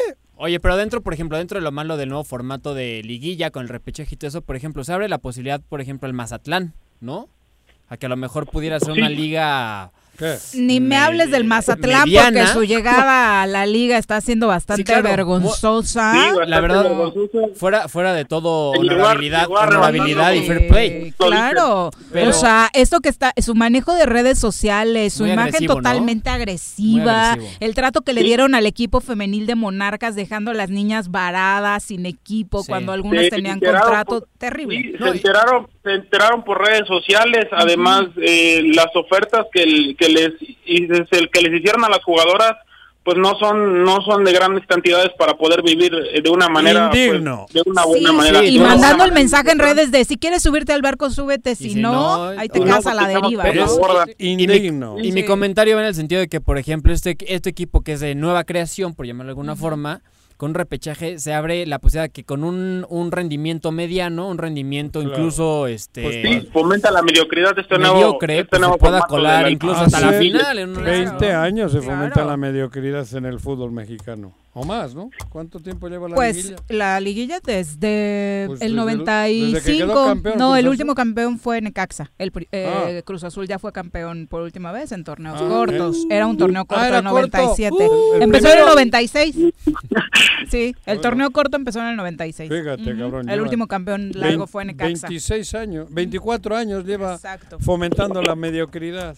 Bruno, muchas gracias. ¿Qué más, Bruno? ¿Algo más? Ah, Sí, ma- eh, mañana, bueno, ¿no? Estar pendientes del inicio de la liga. La Sí, Liga bueno, Española. Y también el- eh, rápidamente el, el Querétaro ya no pertenecerá a Grupo Caliente, Ah, ahora estará a nombre de Gabriel Solares y de Greg Taylor, un ex un Amigo de no Juanqui. tiene Greg nada- Taylor. nada que Creo ver. también tiene cuentas en Suiza. ¿eh? Otra, otro güey. Ya verás cómo tarde o temprano apare- aparece en una de estas. Sí, pues habrá que habrá que esperar a ver qué pasa con esta pues con este cambio de dueños de Pero no se mueve de la corregidora. No, no se mueve, se queda en Querétaro, Ah. el cambio de directivos y de y de dueños. Ah, ya. Oye, y también sorpresivo, ¿no? Cambio de presidente en Tigres. Ah, sí, regresó. Sí, se va Miguel Ángel, se va Miguel Ángel Garza, un hombre que lo ha ganado todo y pero y regresa Alejandro Rodríguez, es inesperada esa salida muy sorprendente, el, regresa el ingeniero Alejandro Rodríguez que ha sido pues el director, el, el presidente de Tigres más exitoso en la historia de los últimos años.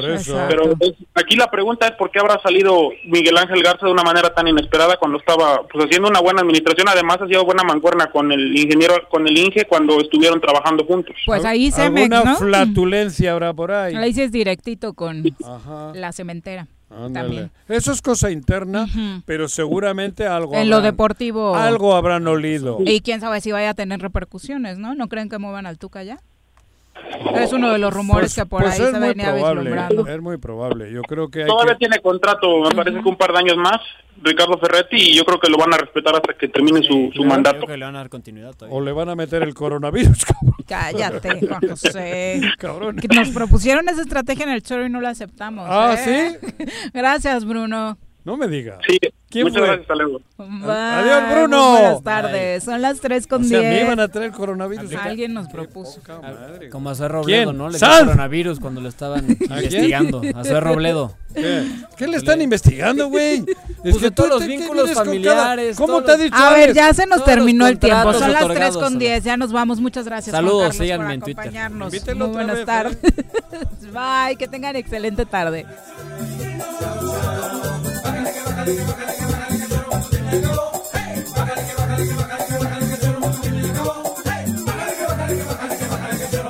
acabó.